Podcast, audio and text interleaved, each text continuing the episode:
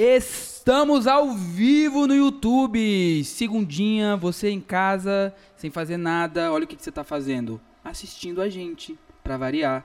Ou você que não está assistindo na segunda também, o que é bem possível, o que acontece também, né? Me chamo Thiago, estou aqui ao lado de Emanuel. Joe? Vitor. Eu. Você prefere ser chamado de Emanuel? Vamos lançar logo, que agora a gente tá no começo. Mas a gente tem que decidir um nome. A gente entendeu? tem que lançar um nome artístico, né? Quando a gente ficar famoso. Eu tenho, o né? meu é Prata. Meu, nome é, meu sobrenome é Forte. É... Qual vai ser o seu? Ah, acho que vai ser Emanuel mesmo. Nossa, palha. Ema... Emanuel Vitor Manu, Manu. Manu, Manu. Porque aí não, Manu. não sabe que se é Manu. Quem é Manu? Ele, ela, entendeu? Fica uma parada misteriosa. verdade, verdade. Eu sou misterioso mesmo. Estamos aqui com ela. Quem, Emanuel? O Manu. Quem, Manu? Estamos com quem aqui? Estamos aqui com Marie, Marie Bach. Ela que é... É Marie mesmo? Marie? Ma Marie é, É. nome, nome Artístico. artístico? É, Ah, Maria. Ela, tá vendo? Ela, ela tá muito à frente Eu, da eu gente. só tava com medo de pronunciar errado. Ela tá Mas a Marie gente... mesmo. Marie. Ou Marie. Marie? Marie, Se artístico. for pra France, Pra França. Paris. Ou Paris, ó. Marie. É isso, né? Marie. No Brasil é Maria mesmo. Maria? É. Maria. Pronto, Maria é Bach. É. Maria, mais conhecida como Marie, ela é cofundadora do BSB Invisível, que é um projeto que um projeto social que dá voz a pessoas em estado de risco. Exatamente. Caraca, falei certinho, né? de rua, isso. É isso. É ela é isso. empreendedora também, né? Hum. Empreendedora, jornalista, ativista. Ela é muita coisa, né? Já pesquisamos tudo da vida dela. Isso é bom, né? Isso é bom. Stalkers. É isso. Ó, a gente tá aqui pra conhecer. Deixa eu dar fim na minha live aqui no Instagram, pra galera ir pro YouTube. Senão, essas duas pessoas que estão aqui ficam. Exatamente. Estamos aqui, a gente quer saber um pouquinho Deixa ela falar dela, né? Um isso pouquinho. de você, Fala um pouco sobre você. do início da sua infância, o que, que você gostava de fazer. Quem é, quem é você desde os 10 anos ali? Menininha.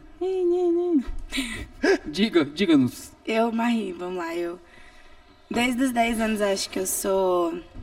Sempre fui fora da caixinha, sempre fui a, a menina que as minhas amigas falam que passaram por, que passou por todos os estilos possíveis, que tem conhece todo tipo de gente possível e é amiga de um monte de gente diferente.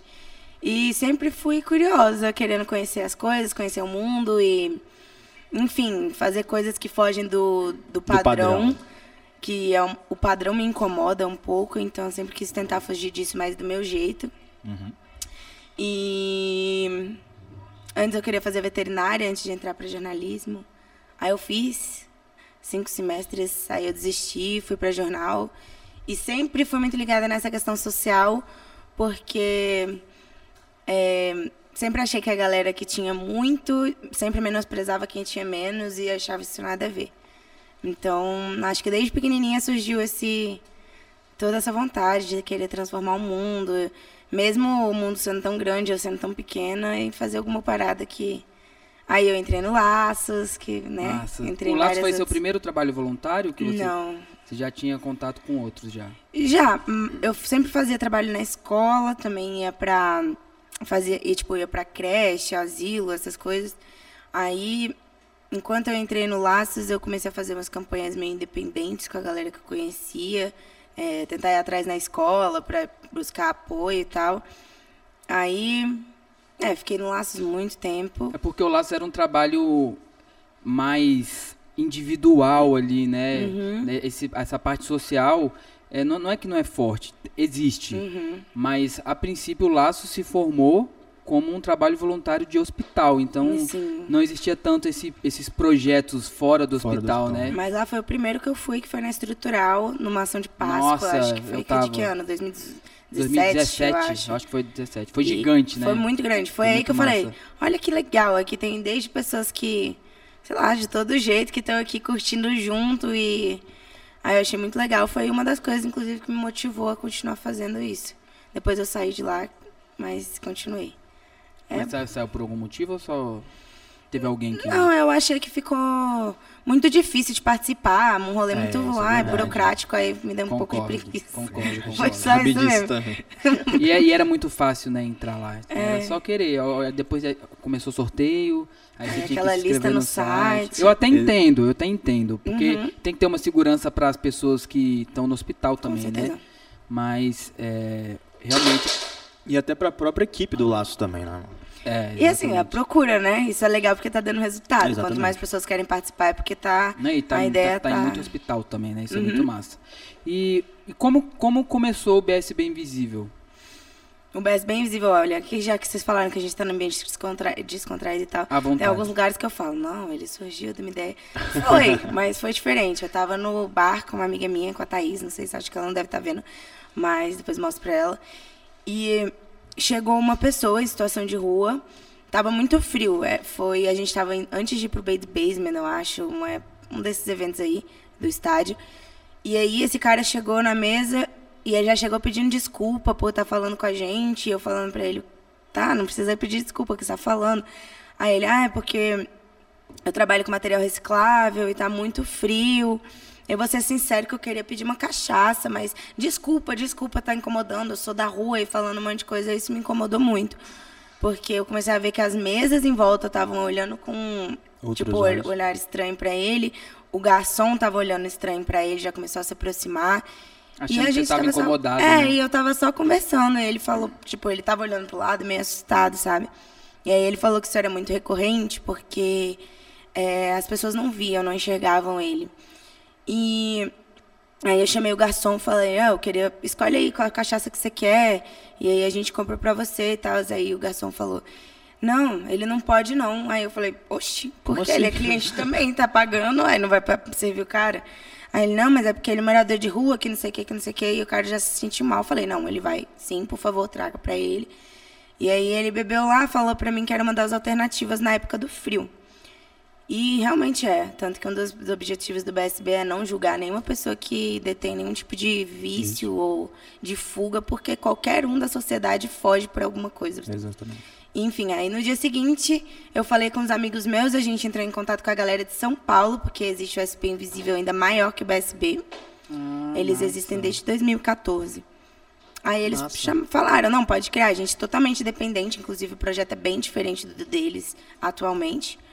Mas como é uma rede, eles que criaram, a gente pediu essa autorização, viu como que funcionava, recebeu os primeiros toques e aí tocamos, acho que tipo, uma semana depois.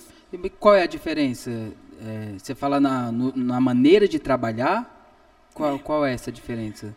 Ah, é porque a gente tem trabalhado muito com recebimento de doação, muito com ação de entrega de doação mesmo. E os nossos depoimentos que a gente coloca na nossa página, às vezes, são.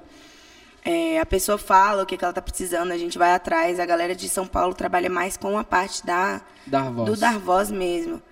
Além, apesar da gente fazer isso, não é só. Aí eles já estão lá na parte do audiovisual, já escreveram dois livros. Caraca. E, enfim, aí eles vendem materiais também de, da marca deles, eles estão bem grandes, assim.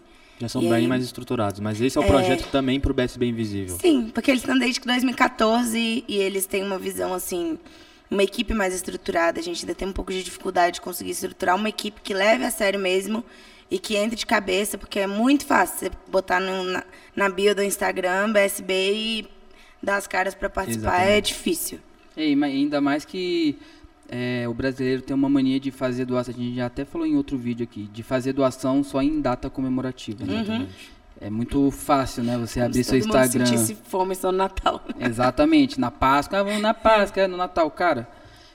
Dá pra fazer mais, entendeu? E é justamente isso que eu sinto muita falta nas pessoas, porque eu, eu, eu falo que eu sou do mesmo estilo, assim, em relação a, vamos supor, uma pessoa vai pedir, vai parar pra conversar comigo, você pode ter, cer- eu posso não ter dinheiro na hora, mas você pode ter certeza que eu vou parar, eu vou conversar, eu vou dar atenção, porque justamente isso que me chama a atenção mesmo. Eu sei que to- a maioria, 80% das pessoas que param, que param para escutar ele ali, falam assim, sai daqui, ou falam de maneira grosseira com ele, e eu sei que ele já tá numa situação ruim.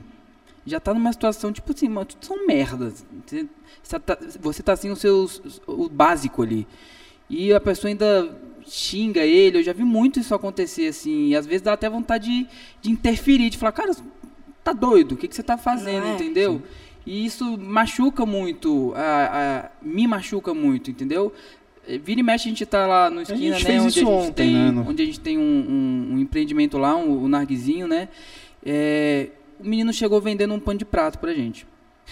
Foi isso há duas semanas. Aí ele falou: Ah, eu quero comprar um computador pra mim. É, é, Pra é- jogar tais jogos que a gente também joga. Exatamente. Eu falei, pô, massa, quanto é que falta pra você comprar o computador? Ele, 250.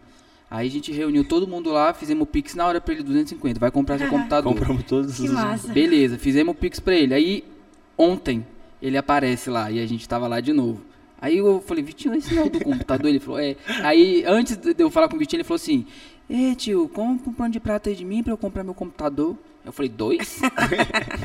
Uai, então assim, é, tem. é, o pai dele provavelmente pediu pra ele ir lá falar com a gente.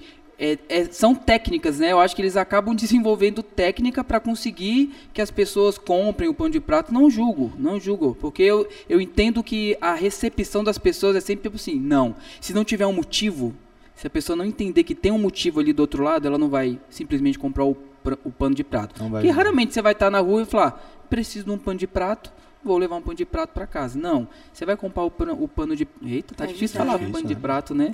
você vai comprar o pano de prato, fala comprar o pano de... Comprar o pano de prato. Falou igual o italiano. Comprar o pano de prato. prato. Então, assim, eu entendo também, só que eu queria que as pessoas tivessem esse olhar mais atento com quem chega ali pra, pra conversar, pra vender, pra pedir, que seja, entendeu? Eu sinto muito falta disso Eu- aqui. Eu acho que as pessoas não se sentem confortáveis às vezes que você fala. Medo. Não, pode Fala, pode Quem falar. fala é Não, você. a que- prioridade é, É. você. Ô, gente. Ele esquece ele. Não. Eu não faço parte. N- tipo, é porque realmente as pessoas às vezes precisam é, falar alguma coisa que, que convença as outras pessoas. Às vezes é medo, às vezes é a necessidade extrema. Então, até quando a gente vê, sei lá, um pai escondido atrás do barco, coloca a criança para fazer isso, eu não vou falar que eu acho legal, não acho, não acho que a criança deveria estar ali, não deveria ser o lugar dela. Mas aí que entra a nossa história, o BSB. Mas e, e além disso? Isso. De onde veio essa história? Por que, que essa história começou? É, o buraco é sempre muito mais embaixo e a gente só está vendo o superficial. Então é entender, por exemplo, é, essa criança do computador, o que está motivando ela a, enfim, falar disso e de, novo falar e falar? Porque eu tenho certeza que, que eu sei que você não pensa assim, mas tem gente que vai falar, nossa, essa criança deve estar fazendo o que com esse dinheiro todo que consegue? Eu tenho certeza que não é Sim. para luxar. Você está pedindo, está vendendo pano de prato de noite num, num bar, é porque está precisando. Com certeza. Assim como qualquer outra pessoa que está pedindo, está vendendo. Se não tivesse Nem- precisando, não estaria lá, né? quem quer passar por, essa humilhação? É muito humilhante muitas vezes, sabe? sim. E aí um monte de gente fica falando, ah, não, é porque é vagabundo, porque não quer trabalhar, porque não sei o quê.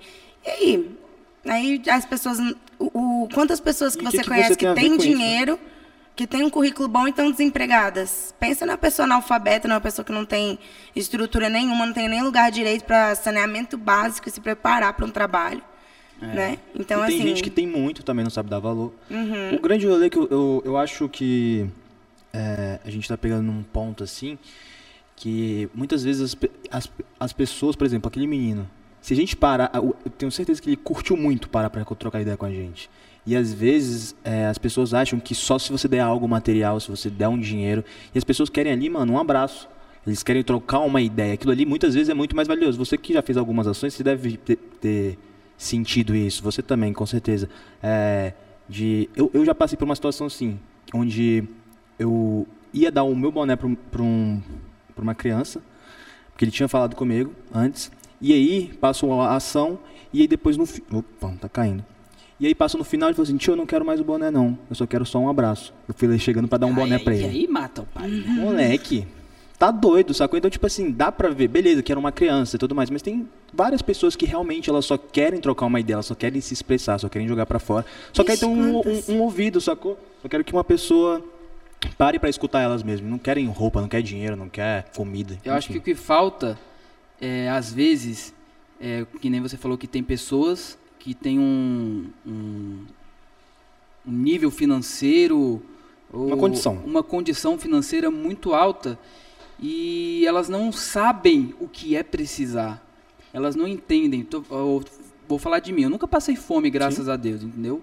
Mas que nem a gente tava conversando ontem no, no bar. É base familiar, irmão. Exatamente. Se você tem uma base familiar, você vai entender o que é necessário, o que É é, o o valor. básico para cada pessoa. É, a, pessoa, a pessoa não tá pedindo nada ali porque ela quer, o que a gente acabou de falar. Eu te garanto que a última coisa que ela quer na vida dela é abordar uma pessoa e falar, me dá dinheiro. E o, o que, que ela. A, a alternativa de algumas que ainda conseguem é vender um pano de prato, é vender um saco de lixo, é fazer qualquer coisa para não ter que pedir dinheiro, entendeu? E a pessoa, às vezes, num- numa venda ali, a pessoa já maltrata ela, entendeu? Então a, a gente tem que ter noção desse olhar, de- dessa recepção com as pessoas que, que necessitam, entendeu? Que nem você falou, às vezes, cara, no- você não vai ter dinheiro, você não é obrigado a dar dinheiro para ninguém, mas você é obrigado a ser educado, a ser gentil com todo mundo. Entendo que, ai, eu tenho medo de violência, eu tenho medo da pessoa me abordar para roubar. Cara, eu, eu particularmente, eu corro risco. Ah, é- é- o cara pode te assaltar, irmão. Você tá sujeito a isso a qualquer esquina. É, as pessoas vivem Qualquer no esqui- estereótipo, é, entendeu? isso, Na isso, é estereotipação. feíssimo. Só que o que acontece? Quantas pe- a amiga da minha mãe, uma vez, ela foi abordada saindo de um banco e foi assaltada por um cara de terno, super Aham. chique, branco. Político. Tipo. Fora- é, totalmente fora do padrão, né? Você vai, quem vai te assaltar? Vai ser a pessoa que tá ali. Pô, pode ser, mas pode não ser. No mundo, as pessoas. É, existe gente de todo jeito, em todos os lugares. Então, quantas vezes a gente já não conversou com uma pessoa, normalmente uma pessoa preta, que pega e fala que tem é, agonia de estar em lugar com pessoas com classe média alta, classe rica, assim, porque as pessoas trocam de lugar na rua e tudo mais. Aí o povo fala, ai, é porque é segurança. Segurança pra quem? Porque você não tem como saber quem é mal, quem é bom. E aí você vai fazendo isso, e mesmo que você fale, eu não tenho preconceito, mas. Né? Mas não E tem aí- mais, não existe o mais. né? Sabe, isso, isso faz com que as Entendo. pessoas se, se sentam mal. Aconteceu uma, uma situação há um tempinho, acho que umas três semanas, de uma. que tem tudo a ver com isso. Eu levei uma das pessoas que a gente assiste de umas ocupações, de uma das ocupações, para uma entrevista de emprego num restaurante aqui em Brasília. Um restaurante bem conceituado, bar- bar restaurante. E o salário muito bom. Eu recebi uma proposta para levar alguém que a gente conhecesse, e, enfim, é, e confiasse para poder testar esse trabalho. E a pessoa ligou para mim algumas horas depois pedindo para buscá-la. Falou que o- a, o- a recepção dos, dos funcionários, do dono do bar, perfeito, não tem nada a reclamar. Mas um funcionário em específico estava falando: ah, porque morador de rua é tudo bandido, é tudo não sei o quê, no momento que ela estava lá. Então, ela ter ouvido isso já fez ela. A ansiedade já deve ter falado que, meu Deus, cheguei.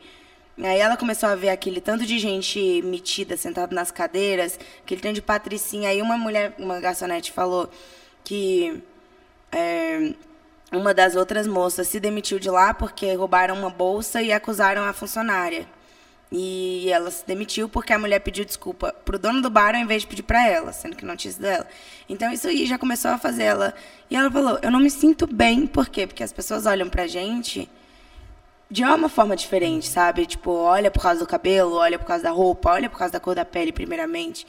E é isso que a gente tenta sempre combater, sabe? Porque cada um tem suas histórias, suas individualidades, seus caminhos. E basta, eu acho, que a gente exerça nosso papel na sociedade de olhar para as pessoas com amor. É, o básico, É o sabe? básico, é Eu- o básico do básico. Você não de fechar a janela na cara de alguém. Não precisa abrir todas as vezes que vê alguém. Mas olha pro lado, faz um joinha. Eu acho que a sabe? empatia é a parada mais foda que tem, sacou? Eu Acho Exato. que, principalmente nesse, nesse... É muito importante. A gente. Quantas vezes a gente já não foi coletar depoimento de alguém que a gente perguntou: você quer alguma coisa? A pessoa, não, muito obrigada por me ouvir, viu? Não sei o quê. E aí a gente passa nosso contato. é, e aí a, gente continua mantendo uma amizade com as pessoas. E as pessoas, às vezes, mandam mensagem muito mais do que amigo meu me manda mensagem para saber se eu tô bem. Sabe? Então, assim. Gente, É o que a gente pensa de carinho se retribui com carinho. E a gente precisa aprender a amar as pessoas e a parar de fazer essa distinção de quem a gente vai amar. E por quê, pelo que ela tem, né? Porque, E é isso tanta que pessoa rola. inte- extraordinária eu já não conheci por essa rua. É, a gente Eu tava falando muito isso, disso ontem também, né? Entre ser e ter, né? As pessoas têm que aprender a ser. tem. É, elas estão baseadas. Hoje, é, atualmente, principalmente, a gente vê as pessoas baseando sua vida No que você tem, no né? que você tem, dinheiro que você tem, no ou carro do que, que você anda. aparentam ter, né? É. Exatamente. E às vezes nem tem, aparentam ter. Então, às vezes a gente fica tentando bus- buscar uma solução. A gente fala assim, cara, mas qual é a solução para isso? É muito simples, é, é uma solução individual. É realmente é o indivíduo se portar de maneira diferente com o próximo. Não tem segredo. Só que é, a gente não se vê falar disso. A gente não vê as, a gente não vê as pessoas compartilhando isso. Você vê compartilhando muita coisa, mas quando é pra abrir um Instagram às vezes pra soltar um post ali doe um agasalho, a pessoa não faz. Pode parecer pouco, mas você imagina se todo mundo realmente se se, se propusesse a, a vamos falar de rede social, a tornar sua rede social uma ferramenta de divulgação para ajudar o próximo, entendeu? E não ser somente em datas comemorativas. É todo dia. É, te- teve uma campanha que eu já participei que era assim, a era um calendário. E a cada dia desse calendário, é, você tinha que ajudar uma pessoa. Que legal. Um dia, da, um dia da sua vida, apenas um dia. Você vai parar, ou mandar uma mensagem, ou visitar a pessoa, ou fazer uma doação. Cara, é tão simples, né? São, somos tantos e a gente realmente deixa a desejar. Teve um, um, acho que foi no primeiro ou no segundo que a gente conversou sobre isso, sobre é, divulgar ou não quando eu ajudo alguém. Tipo assim, Foi no primeiro, foi no do foi no, Laços. foi no do Laços. Divulgar ou não, tipo assim, pô, eu tenho uma pessoa, é, ajudei uma pessoa na rua. Devo filmar eu Devo ajudando a postar? pessoa? Eu devo compartilhar o meu ato? E eu era contra isso. Totalmente contra. Eu falo, cara, você não precisa provar nada pra ninguém. Você não precisa mostrar pro mundo que você tá ajudando a pessoa. Só que depois eu mudei de opinião, porque a gente compartilha tanta bosta na internet, tanto lixo, e que eu falei, cara, se a gente começasse a compartilhar as coisas boas que a gente faz para os outros, é, por que, que isso não pode ser um viral do bem? Por que, que isso não pode ser, né? Por que, que a internet não pode estar lotada disso? E eu comecei a pensar que isso, querendo ou não, ah, é para é para inflar o ego da pessoa, é para ela mostrar para as pessoas que que ela ajuda as pessoas.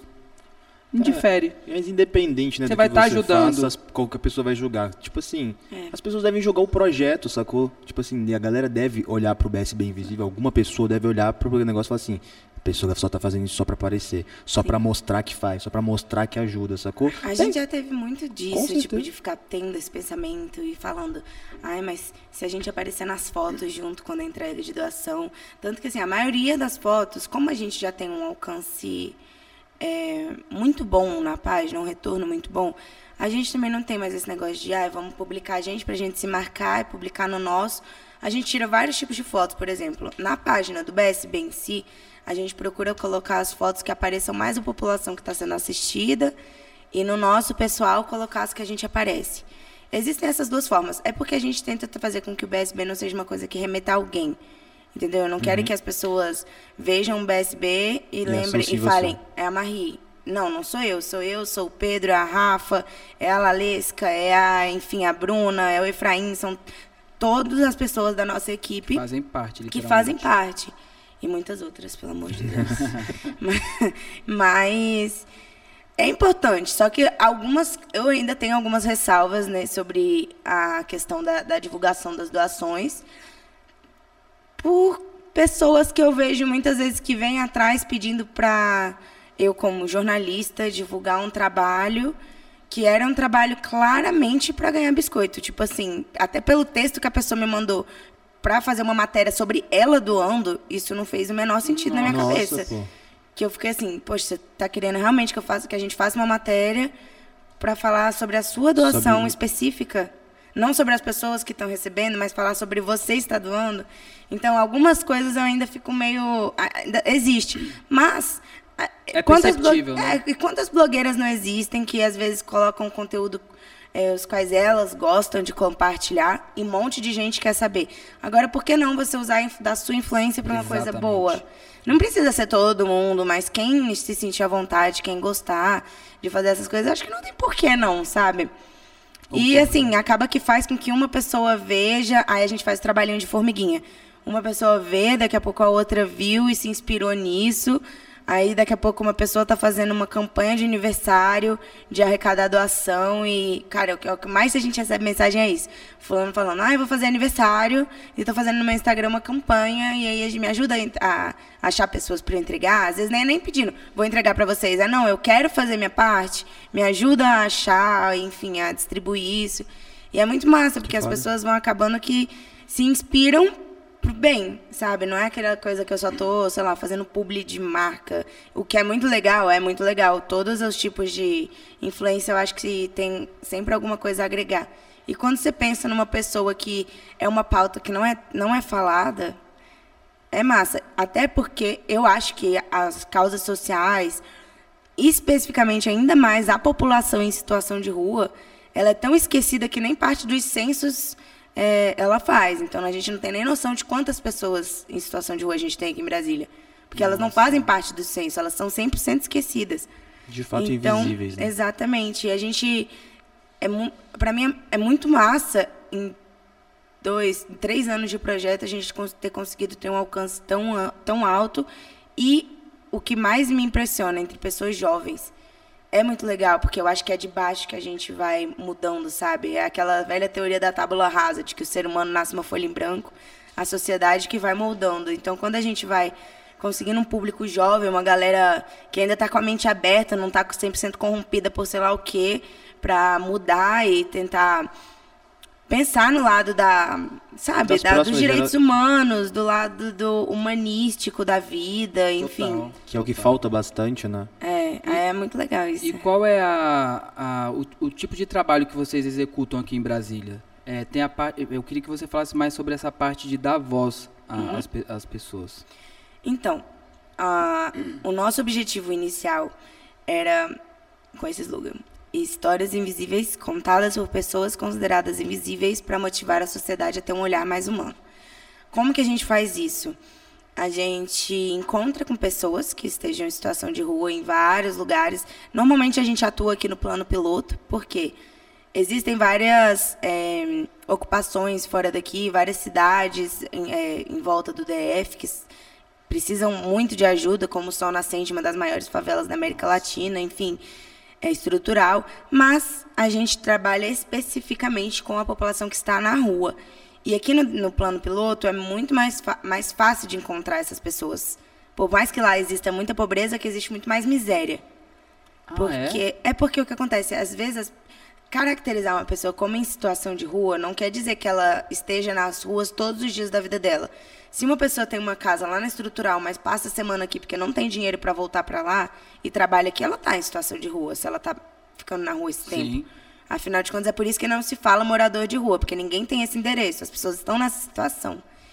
Então, aqui tem muita gente porque as pessoas às vezes moram longe, tem que ficar aqui, não tem dinheiro para voltar. É, até quem trabalha como flanelinha, como é, olhando carro, aqui tem mais oportunidade é mais fácil de você conseguir vender balinha no sinal aqui no plano do que lá. Então, é, é mais, eles tem buscam mais gente. oportunidades aqui também Exatamente. no plano. E aqui, querendo ou não, está concentrado o poder também, né? Uhum. Sim, dinheiro. E até na questão de, de doação também, né? Eu ouvi um dia desses uma pessoa falando para mim que os, os pobres estavam sujando a cidade.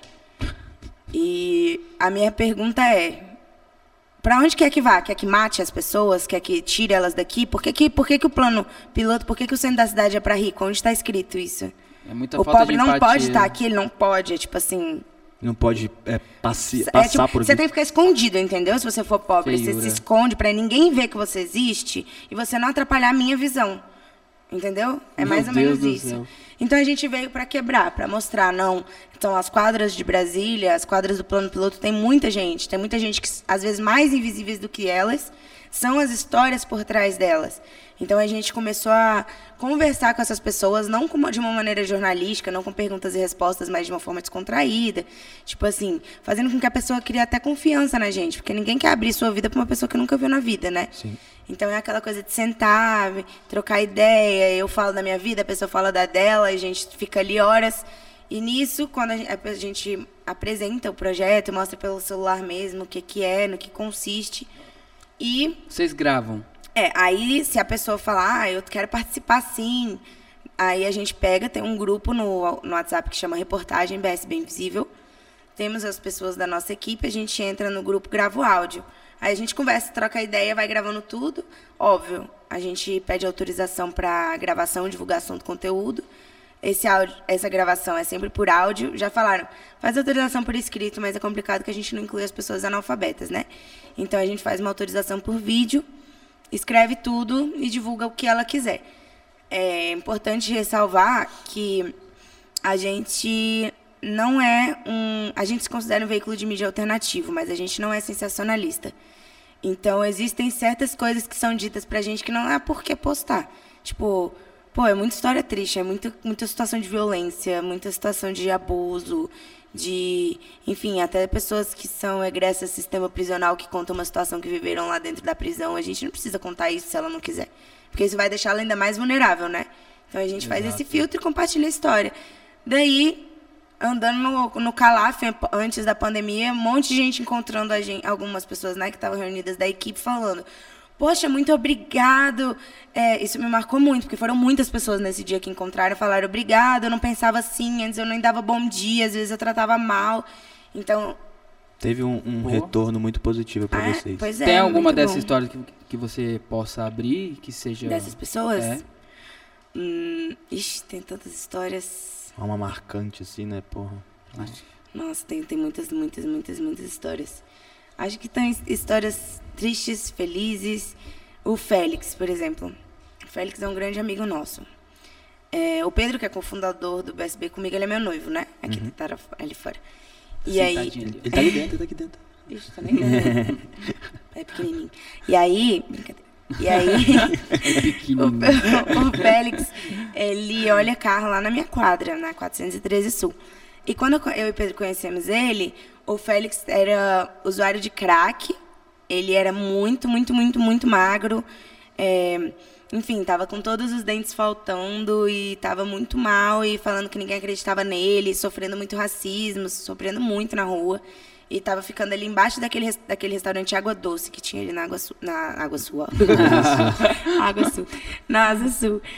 E aí a gente começou a, a tentar ajudar o Félix, mas tentar ajudar como? Indo lá, conversando com ele, trocando ideia, fornecendo emprego, mesmo que não seja muito, ele estava lavando o nosso carro quando necessário. Ah, é Enfim, estava tentando ajudar da forma que a gente podia, com cesta, tirando essas ajudas assim que a gente consegue por meio da página, que são incríveis, doando tempo para, enfim, é, tentar conversar com ele. E o Pedro, mais que eu, virou muito, mais, muito próximo dele. Então, ele conseguia um emprego, ele vinha contar pra gente. Ele conseguia não sei o quê, ele vinha contar pra gente. E aí ele conseguiu um emprego na Casa da Tilápia, num restaurante lá na Asa Sul. Antes disso, ele tava, começou trabalhando ali no Boteco do Juca, antes de abrir, limpando todo o estabelecimento. Depois ele foi para vários outros restaurantes da quadra. E aí depois foi para essa casa da Tilápia e ele conseguiu alugar um lugar lá na, no Riacho Fundo com dinheiro, sair da rua depois de sei quantos anos. Que foda. Sair, parou de usar crack. E aí a gente ajudou ele com um dinheiro para prime os primeiros aluguéis. Agora ele está tá em alguma embaixada, não sei qual é, trabalhando em serviços gerais. E aprendendo inglês, está na casinha dele, está conseguindo juntar dinheiro para comprar um lugar maior. Parou de usar crack, ainda bebe, ainda bebe, mas quem não, né? E assim, Poxa, muito legal. Ele ganhou um Nossa. tratamento dentário de uma moça que viu a história dele, enfim. E aí ele colocou todos os dentes de novo, virou outro homem. Ainda a gente encontra ele, chamou o Pedro e eu de Você padrinho. ainda tem contato com ele? Uhum, ele tá sempre lá na quadra ainda, porque, enfim, ele, ele fez muitos amigos ali. E ele chama que a gente massa. padrinho. é muito legal Pô, essa tá história. Tá doido. Tem a história do uma Alex também, que foi uma pessoa que a gente conheceu lá na quadra também. E ele tinha acabado de sair da prisão, ele tinha ficado 12 anos preso. E desde que ele tinha saído, ele não tinha encontrado muitas pessoas. Aí a gente encontrou ele um dia por acaso que ele estava é, cantando louvor. E a gente foi lá, entregou um cobertor. E ele falou que justamente o louvor que ele estava cantando era para pedir o cobertor. E aí a gente começou a conversar, escutou toda a história dele. A história, o depoimento dele teve um áudio de mais de uma hora. Foi bem denso para escrever, mas ele precisava botar para fora. Enfim, a gente conseguiu ajudar muito o Alex também. Ele foi para algumas clínicas que não deram certo e tudo mais.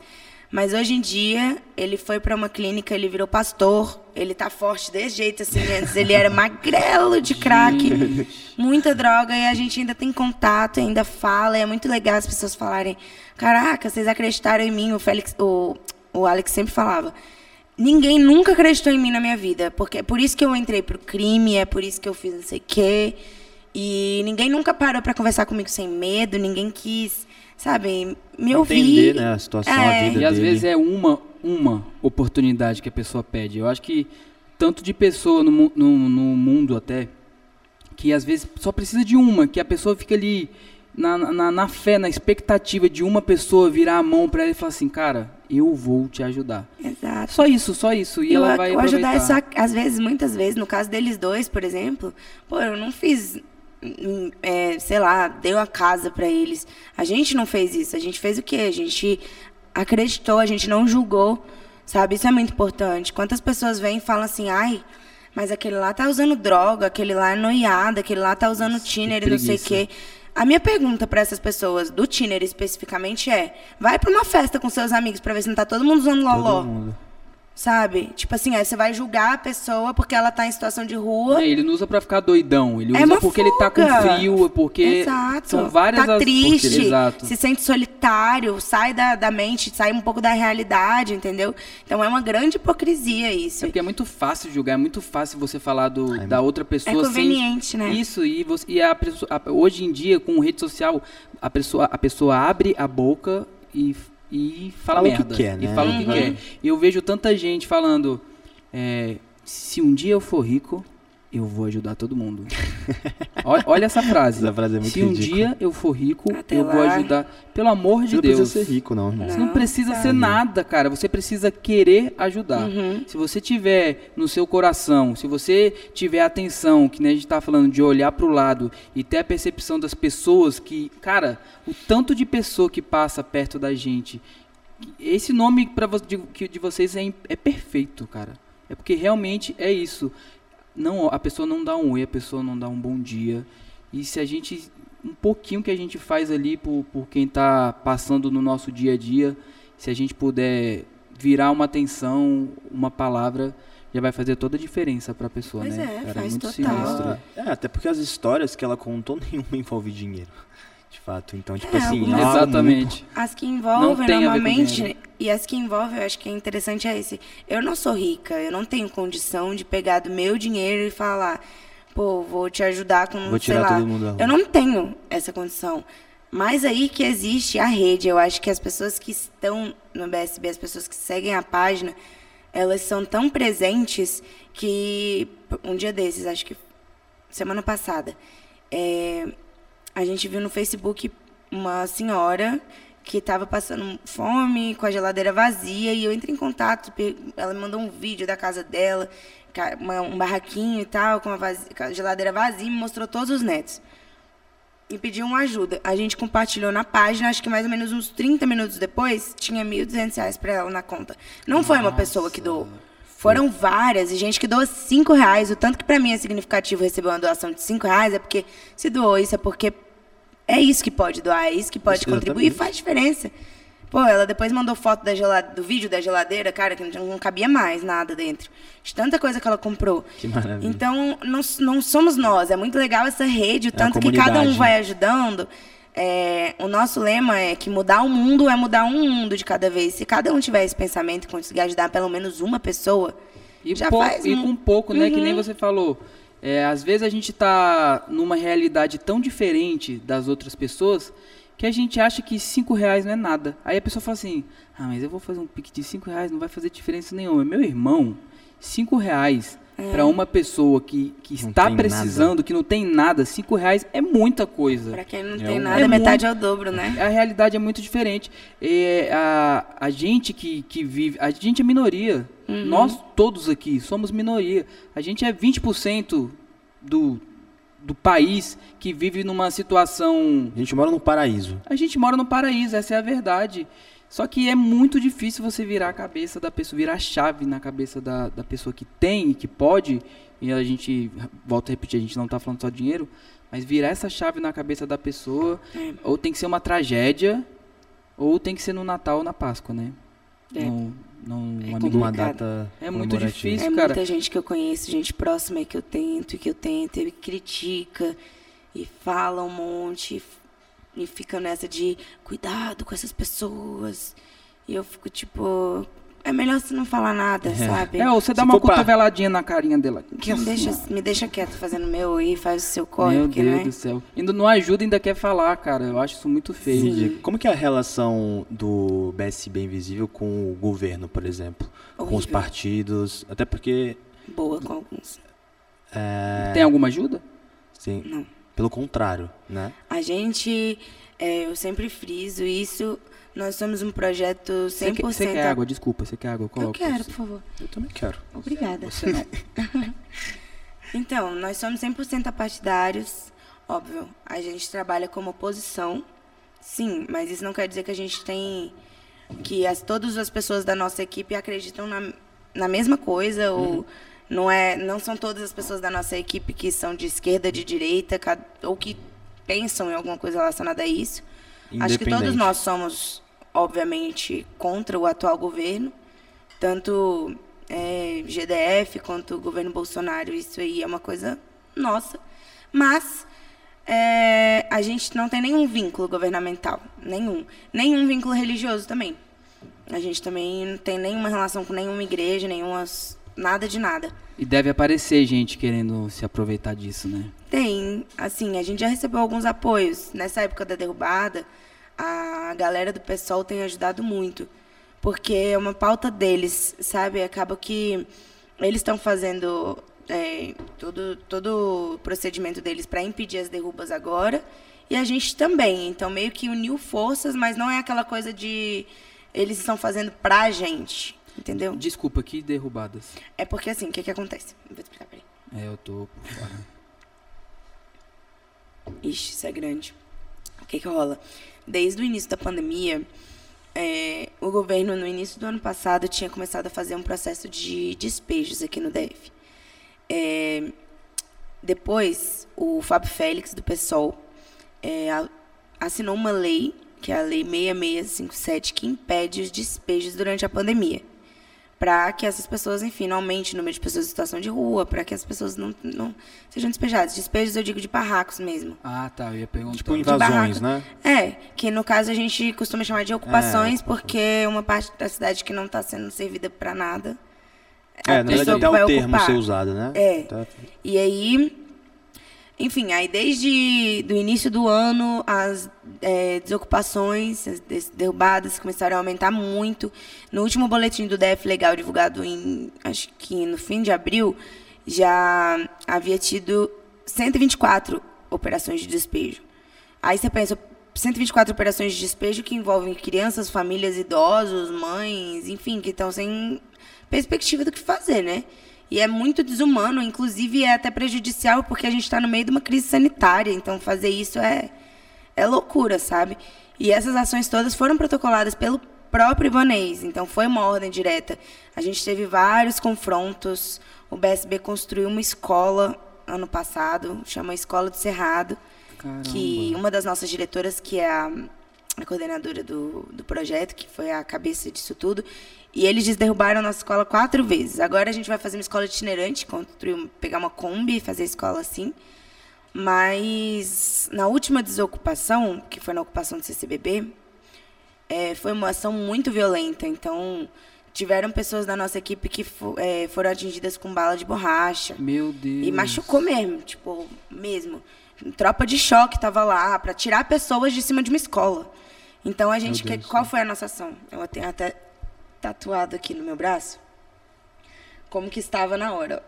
Essa aqui é uma árvore, aí a escolinha fica aqui, as pessoas estavam em cima da escola para evitar que derrubassem. Caraca. Eu, eu fui derrubada lá de cima por um policial. As outras quatro pessoas que estavam lá em cima comigo foram presas. E estão respondendo até hoje processo por causa disso. Por causa disso. Um, inclusive, um deles, ele é ambientalista e está sendo acusado de crime ambiental.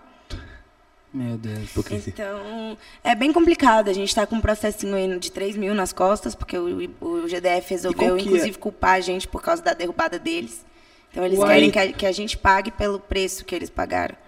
Sendo que a ação deu mais de 500 Onde é mil que reais. fica? é, Onde que ficava a escola? Não, numa ocupação próxima ao CCBB. Acho ali que você deve ter visto já. é, era aquela que, na hora que você tá chegando na terceira ponte Uhum. ali, Vila aí você vai reto, é pra Vila Planalto, Planalto. exatamente. Eu lembro dessa ocupação. E, enfim, aí a escola ainda continua, só que agora a gente não tem mais nenhuma estrutura. Os alunos estão tendo aula em canga, sentado no chão, debaixo de árvore. Mas Meu todos eles são Deus. tão interessados em estudar. E eles estão na- os pais deles estão na fila de projetos para o governo para receber moradia. Tem gente que há mais de 30 anos, então. Aí não consegue, fica nessa, e aí o governo afronta a gente. Mas o pior é que é, essa, é, esse incômodo, ele vem da mesma pessoa que virou pra você e falou assim, ah, que eu as pessoas pobres estão sujando a nossa cidade. É com certeza, porque ali do lado tem restaurantes caríssimos, Tem o Lago Sul. carérrimos. Gente, do, do lado da presidência tem a, pá- a esplanada ali na frente. Então assim, a pessoa é, é, é, seria muito, é muito mais fácil você mandar derrubar do que você realmente cuidar daquilo. É- é- é- é- isso é que eu não entendo na cabeça do ser humano. Cara, você vai mandar derrubar, por que, que você não cuida? Por que, que você realmente não trata aquilo ali como um E as pessoas não problema querem social? ficar ali. É isso que eles não estão entendendo, É, gente. Quem é. que quer morar ali naquela área supervisada, sabe? E, tipo, perigoso, sem banheiro, tendo que usar o mato, sem energia. Eles não querem isso, eles querem a moradia. E é um direito de todo cidadão ter, ter acesso à moradia. É e aí o, o governador vai se eleger e fala que vai ajudar os pobres e não sei o que, e se elege e derruba a casa de madeirite, sabe? Construída para as E pessoas. qual que tá sendo os recursos do governo? Tipo assim, derruba, mas eles. é, qual que é a solução para a galera que tá morando na rua? Eles arrumam alguma Eles, solução eles ou só levam para algum lugar, Pra para algum albergue, alguma coisa? Então, o que, que aconteceu? Nessa ação do CCBB, isso ficou comentado a nível nacional. A gente conseguiu fazer uma pressão junto com outros, outros coletivos tão grande que isso ficou realmente, subiu para os trending topics do Twitter um dia. Então, foi muito comentado. Só que, como eu havia dito, foram mais de 124 operações em, em abril, né? Agora já deve ter sido bem mais. E... é, O que eu estava falando? Das operações, mais de 124. Twitter, Trend? Topics. Ah, tá. Pra onde que a Isso galera vai? a nível nacional. E essa, essa ocupação em específico, ela ficou muito visada. Então, meio que qualquer coisa que as pessoas fizerem lá, ia ter gente no dia seguinte para derrubar, ou ia ter gente no dia seguinte para tentar criminalizar alguém. Porque parece que os agentes ali da F Legal e a galera toda tá meio que observando todas as páginas que, que ajudam, né? Então, para essas pessoas dali especificamente, foi- foram oferecidas vagas em um albergue que foi criado recentemente pela Secretaria de Desenvolvimento Humano. E falaram que era para levar eles para lá. Eram 34 famílias anteriormente. Só que aí você pega, e é o que eu gostaria de perguntar até para a primeira dama, que foi quem propôs isso.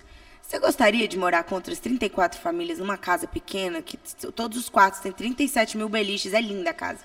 Mas assim, pô, você vai botar um monte de gente que nem se dá bem direito para morar junto, são mais de 20 crianças, botar 20 crianças numa casa, É, não é que não pode levar os cachorros, que todo mundo tem que deixar os animais para trás, não tem como levar as coisas todas. E é por, em casa de passagem, ou seja, é passageiro. Pode mandar o É. recadinho pra ela bem ali, olha, naquela. É, pois é, ô Maiara Noronha, que que é isso, gente? A gente Que quer feiura. casa, entendeu? E ela, pra fazer story, é maravilhosa, porque o Instagram dela é perfeito, né? Quem vê.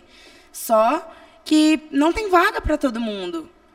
É, foram- Além de ser geral, ainda não cabe foram- todo mundo. Não, são 50 vagas nessa casa. São 34 famílias. Tirando Meu que vai ter que Deus. separar um monte de gente, foi em uma ocupação. E todas as outras que sofreram despejos. Aí falam pra ir, o que que rola? Além de ser uma casa de passagem, ser passageiro, você não ter direito a ter suas próprias regras. E muitas delas você não pode passar o dia inteiro, você vai só pra dormir. A maioria também só pode ir homem. Não tem vaga pra todo mundo. Você não pode levar seus animais. As famílias são separadas, não entra criança. E em algumas, né? Hum, E aí não tem vaga pra todo mundo, aí eles ficam falando pra todo mundo. Ai, porque a gente tá oferecendo vaga em albergue. Pra quem? Quem quer ir pra Resolveu albergue? Quem quer ir pra albergue? Sabe, o nível de, de violência nesses lugares é tremendo. De mulheres que relatam pra, já relataram pra gente ter sofrido abuso, estupro. Estupro.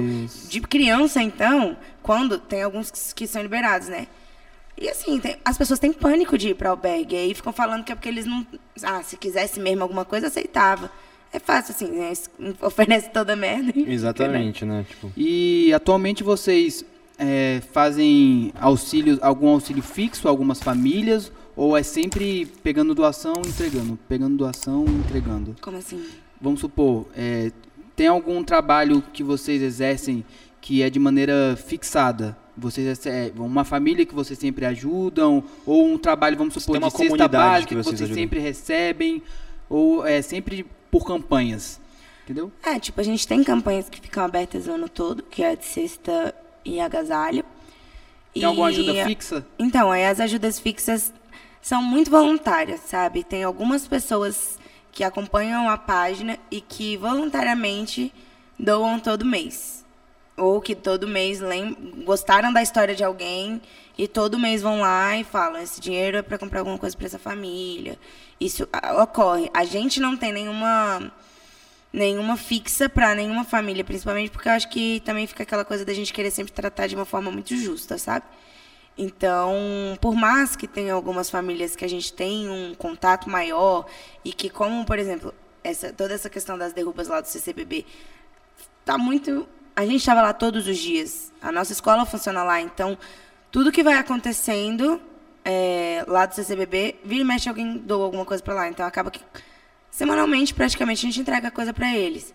Não só para eles, algumas outras ocupações aqui no plano também.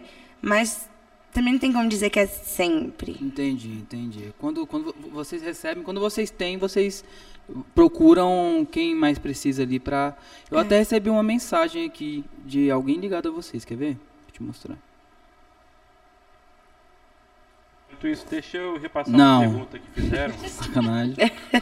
É, Maria Carolina perguntou como as pessoas podem ajudar o BSB Invisível. Acho que é a dúvida de muita gente que está assistindo agora. Bom, Quais as maneiras? Eu acho que tem várias, né? Durante É, todo o ano, mas Tem várias. A gente, em questão de voluntários, para participar das ações, a gente não tem recebido agora, por causa da pandemia, porque a gente gosta de fazer realmente uma. Tipo, a gente tem um processo seletivo para saber se a pessoa realmente está interessada, se a pessoa quer. Eu digo para participar da equipe efetiva. Então tá fechado esse processo seletivo por enquanto, porque a gente gosta de fazer presencial, uma coisa dinâmica, legal e tal. E algumas ações que a gente faz são maiores, a gente pode deixar uma ou outra pessoa aí, mas também as nossas entregas agora estão todas delivery. A gente sempre separa em kits e já desce, entrega e vai embora por causa da pandemia também. E abertas, a gente está com a campanha de arrecadação de agasalhos, ó, de agasalhos e cobertores. Esse casaco, inclusive, é da ação do ano passado que é Caramba, do que BR Sem massa. Frio, que a gente recebeu lá de São Paulo. Vários Bonito. kits e para entregar. Então a gente está com essa época do ano, essa aberta de cestas básicas, tem o ano inteiro. É, kit de higiene o ano inteiro também, de materiais de para a época da Covid aí, máscara e tudo mais também sempre aberto. E pode falar pelo Instagram também, quem quiser é, entrar em contato com a gente, saber mais. É, pode falar por lá, porque eu imagino que existam muitas dúvidas que são individuais, né? Específicas, assim. Então, acho que cada caso é um caso, a gente vai conversando. E pode falar pelo Instagram. Acho que é a melhor forma da gente Mais fácil, saber né? como ajudar mesmo. E, além disso, a gente está com a vaquinha para nossa escola itinerante aberta. A vaquinha foi criada pelo Razões para Acreditar, então está na página deles e na nossa página Escola do Cerrado, que é o Instagram da nossa escola. E a nossa meta é arrecadar 45 mil, a gente já conseguiu acho que 40 mil. Tá quase terminando, então a gente precisa conseguir, porque só assim a gente consegue comprar a van, equipar ela inteira com todos os materiais e, enfim, continuar levando educação para as crianças que não têm acesso a tecnologias. E é importante falar também que tem prestação de conta, né? Sim, é. Isso é muito importante É também. Para quem faz a doação, você quer saber para onde seu dinheiro está tá indo, o que está acontecendo, então é, é, é, um, é um propósito sério. Então você que quer fazer sua doação, você pode doar sem preocupação nenhuma, que tem prestação de conta. Aliás, a mensagem que eu recebi aqui foi da Larissa. Ela falou: Hoje estou ajudando a alimentação das famílias na ocupação do CCBB. Nossa, e isso aqui eu nem tinha lido. Ó. Nossa vaquinha, infelizmente, está bem magra e temos ainda 23 dias para levar almoço e janta para as famílias. Um total de 100 marmitas por dia, custo de 500 por dia, saindo 5 reais a cada marmita. Cara, é muita coisa. É velho. muita coisa, mano. É, as Tá meninas doido. do projeto Eu Posso Doar, entra no Insta deles, elas que estão organizando essa vaquinha pra dar o apoio. Algumas famílias lá do CCBB já saíram, né? Mas algumas ainda estão lá. E com esse risco de despejo diários, eles estão com dificuldade de cozinhar. Então. Bora as- ajudar, é, bora as ajudar. meninas lá estão com a vaquinha aberta também, entre em contato com elas. Não, e mercado também, cara. O tanto de mercado que tem aqui em Brasília. Se você tem um mercado, uma padaria, se você trabalha com essa parte alimentícia, faça a sua Faz toda a parte. diferença, Pô, sério. Total, você não precisa doar em dinheiro, cara. Ajuda com alimento que vai fazer toda a diferença. É o que a gente precisa, né? Não é só dinheiro, não. Então, se você pode ajudar com, um alimento, E todo restaurante tem isso também, né? Sobra um, um, um um alimento É, que. nossa, tem tantos restaurantes que ajudam a gente, gente. sério? Sério, a gente faz ações, é, tipo, Páscoa, festa junina, dia é, da mulher, dia das crianças, Natal. Todos esses anos a gente faz. E por quê? Porque além de ajudar na questão humanitária e tudo mais, não deixa de ser também, mas a gente entende que é muito importante a gente resgatar a autoestima das pessoas, devolver a elas a dignidade e garantir o direito ao lazer, porque a gente esquece às vezes que todo mundo tem direito de se divertir, de olhar no espelho e se sentir bonito. Então, É a gente faz todas essas ações e elas só ocorrem porque alguns restaurantes ou estabelecimentos, enfim, ajudam a gente. Então, normalmente os nossos apoiadores Se você quiser até citar os nomes dele, pode citar. tem Esse a é o Rico tipo de- Burger, de. A Rico Burger sempre ajuda. A Spot já ajudou em hamburgueria algumas vezes. Oficina também direto ajuda. A R2 muitas vezes. Foda. É, a dispensa do Basílio, que é um restaurante, um, um mercado. Tem a Boutique Passion também sempre ajuda. É, cara, são inúmeras. a ADF distribuidora também sempre ajuda com a questão dos doces para as festas. É, nossa, são inúmeras as iniciativas que ajudam. Na Páscoa agora, eu perdi a conta de quantas pessoas pequenininhas que, tão, que fazem ovo de Páscoa de colher e tal. E, pô, se fazem, é, às vezes é para juntar uma renda que doam, tipo, É. doaram, sei lá, 100 ovinhos pequenininhos. Que e a gente conseguiu massa. juntar na Páscoa 675 ovos de Páscoa para Meu doar. Deus do céu. Isso com a ajuda de várias pessoinhas pequenininhas. foram ajudando de né? Que pouquinho, você falou, pouquinho. é aham. trabalho de formiga, é assim que funciona. É muito legal, porque a gente lança a campanha e um monte de gente às vezes quer ajudar e não sabe como. E eu sinto que a gente às vezes faz essa mediação entre quem quer ajudar e quem quer ser ajudado. E tenta organizar uma forma de caber todo mundo. né? Ela tenho- tá eu- toda empolgada. fala- É, é muito massa. Dá pra ver que isso, ela fala sacou? com amor, é muito massa, né? Mas sabe o que, que eu, eu tenho uma ideia? A gente pode fazer o Natal todo dia. Que aí as pessoas vão ajudar todo dia. Então vamos meter um Natal um por dia. Um dia Natal, outro dia Páscoa. Estabelecer no mundo. Aí que- funciona. aí funciona, aí você vai ver a galera ajudando. Uma parada que você falou que eu acho que vai muito além do de, de contribuir, e eu falo isso até de mim mesmo, me coloco nesse nesse nesse Bolo. Isso, Esse nesse, nesse bolo que não faz, que é o trabalho social, além de entregar um agasalho aqui, e valeu, vai lá, você tá com seu casaco, agora eu vou embora pra minha casa, você vai pra sua e tá tudo resolvido. E realmente não é isso. É, teve um projeto que eu participei que era Street Store. A gente era... participa sempre Nossa, mano. A primeira amo. vez que eu entendi, eu tava no Laços, né? A primeira vez que eu vi o conceito. Foi a minha primeira vez lá também, no, Foi? quando eu tava no Laços. Nossa, Aham. cara, eu fiquei, eu fiquei impressionado que, que eu entendi que como que funciona. Se eu tiver errado, você me corrige, por favor. Eles, o que eles propõem para os moradores é uma loja. Então, pessoas que nunca tiveram, olha só, pessoas que nunca tiveram experiência de ir numa loja comprar uma blusa, uma calça, um short, ele é atendido pelo pelo atendente, obviamente. E ele escolhe lá uma blusa, recebe uma dica, ah, se você usar esse aqui, ah, esse aqui, o que, que você acha? Ele vai lá, efetua a compra dele e, e vai com a, com a... Com a sacolinha, Mano. Que foda. Isso não é só você pegar um casaco aqui e falar, toma um casaco pra você que você tá precisando. É você pensar muito além, é é É a entender realmente. dignidade, né, da pessoa. É o direito que você tava falando, né? É Exatamente. Pô, é porque é, a pessoa às vezes se sente ainda excluída. Quando ela recebe doação, é Isso. legal, mas ela ainda se sente excluída, porque ela não tem o direito de ir numa loja, de comprar o que ela quer. E aí, quando você faz, por exemplo, ações como a Street Store, que existem em vários países do muito mundo, é uma lindo. ação muito massa, porque as pessoas entram lá e elas falam: Não, eu estou escolhendo o que eu gostei, não é doação, porque doação normalmente as Isso. pessoas não escolhem o que querem. Então eu tô vendo que eu gostei, que serviu melhor no meu corpo, que eu vou me sentir melhor. bem. E, pô, é uma ação muito, muito, muito legal. A galera do Dente de Leão que organiza aqui em Brasília. É muito fera. A primeira vez que participei também foi lá no Nossa, Laços. Acho que onde que foi? Foi na, foi na Esplanada, perto Foi do museu, não isso, foi? exatamente isso que eu tava. Pois é, foi lá que eu conheci, inclusive, eles. Aí depois a gente entrou como parceiro com o BSB. Aí a gente monta o standzinho lá. E o nosso stand normalmente funciona como uma área de descanso. Aí a gente bota. O DCE do Seub também é parceiro. Eles, entre, eles emprestam os puffs. Aí a gente coloca os puffs lá pra galera ficar deitada, de boas, tocando violão, Curtindo. cantando. Eu já fui em um na torre também, eu acho. Na.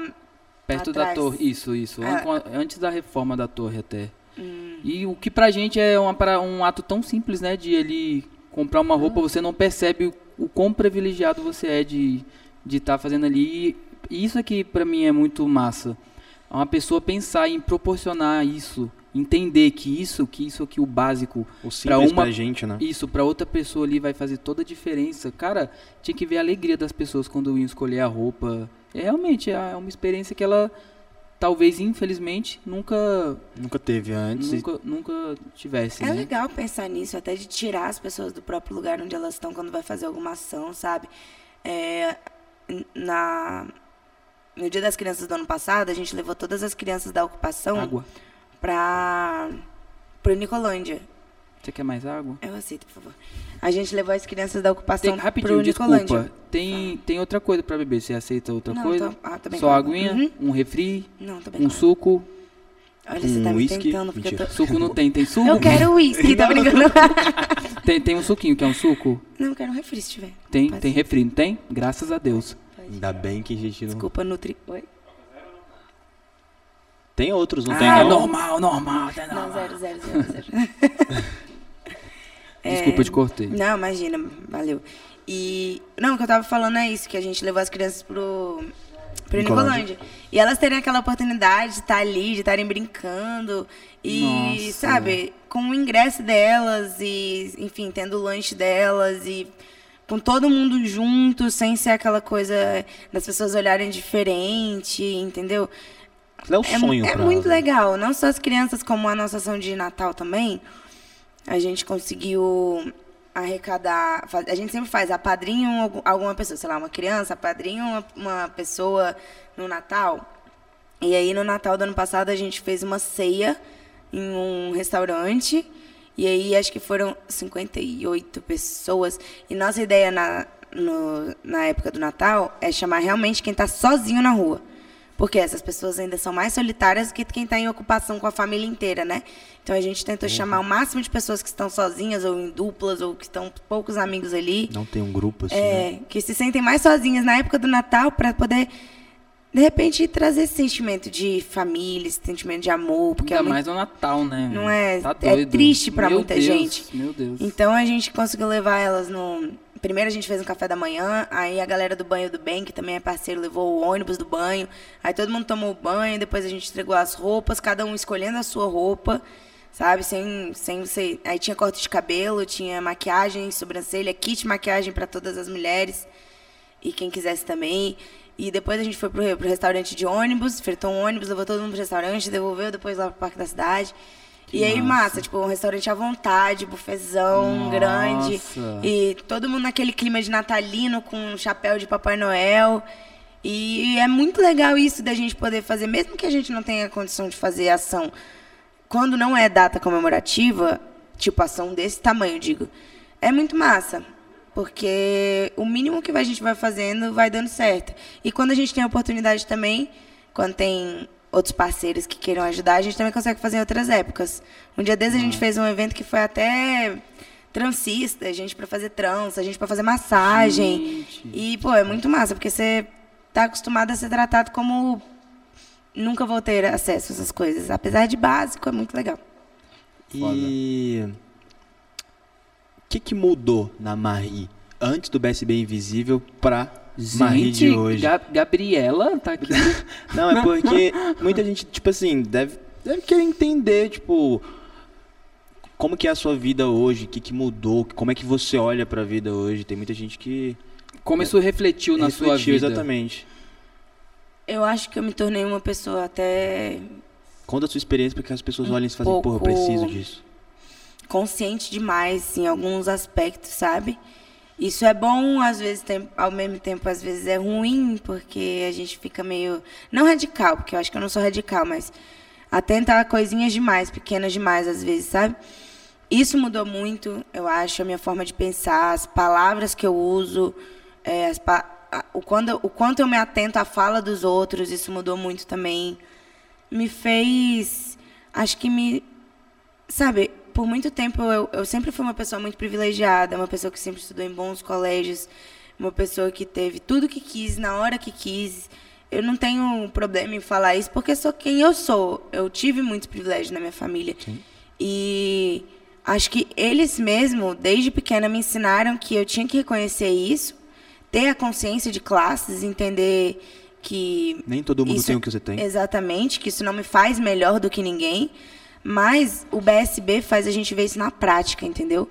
Então me fez mensurar o quanto que eu posso ser feliz com pouco e o tanto que pessoas que eu vejo que já foram do meu convívio ou ainda são que têm muito, são tão pobres, tão pobres que só têm dinheiro.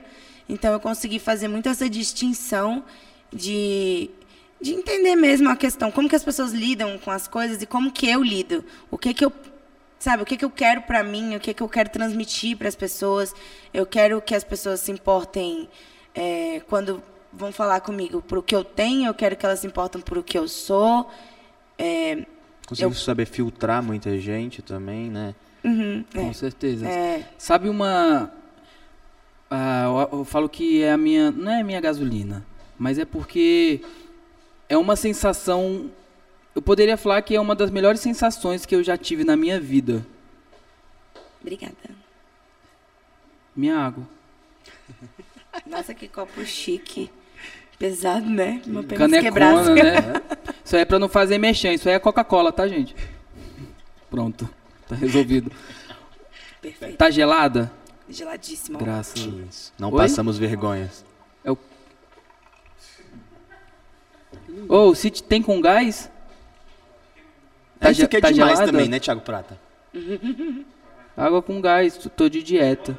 Ah, meu Deus do céu. Tô de jejum intermitente, na verdade. E quanto que tem um copo, um caloria, um copo de água? Tem que ter líquido, né? Aí não tem nada. Mas se tivesse. É, Continua. que pergunta tá é essa, Emanuel? Quer conversar de jejum, ser nutricionista? Mas eu falo, a melhor sensação que eu.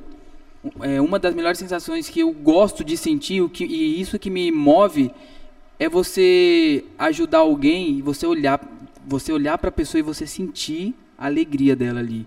Então vamos supor, já fiz inúmeras vezes de, às vezes eu tá parado no, no sinal, dou, dou meu chinelo pra pessoa assim, e você, eu senti aquilo, tipo, aquela sensação em mim, porque às vezes a gente dá, só que, cara, você tá dando um chinelo pra pessoa, mas o que você tá recebendo em troca ali é tão maior, Você recebe muito mais. muito, é, eu Muito falo que mais. isso é até meio egoísta, porque a gente fica, a gente fala, ah, porque eu, eu tô fazendo a minha parte, eu tô doando aqui, cara, só que o que você recebe em troca, e essa sensação de, de que eu sinto quando eu ajudo alguém, quando eu dou um cobertor, co- como no caso lá que a gente estava chegando, a, gente estava com pressa para ir, para vir para cá pro podcast. Aí tinha um, eu comprei três marmitas. Aí ele me gritou assim de longe, é amigo, amigo. Aí eu parei, né? Eu falei, fala aí, irmão. Ele, ah, é porque eu tô. é, tô querendo comer. Aí não tem nem como, né? Eu com três marmitas na mão, não vou dar uma pra ele. Aí eu falei, falei, "Ca- não, mentira, desculpa. Primeiro ele pediu roupa. Ele falou, você tem roupa? É, perdi minha casa, eu trabalhava como servente e não tinha mais dinheiro para pagar e preciso de roupa. Roubaram meu colchão, meu cobertor e minhas roupas. Roubaram o, co- o colchão, cara. O colchão dele. Aí eu falei, caraca, beleza. Eu falei, fica aí que eu vou lá em cima pegar pra você. Eu fui lá, a gente fez uma. Peguei, passei no armário dos meninos também lá, peguei a roupa de cada um lá, coloquei na mochila. Falei, irmão, tá aqui. Aí. Muito obrigado, viu? Tem umas castanhas do Pará?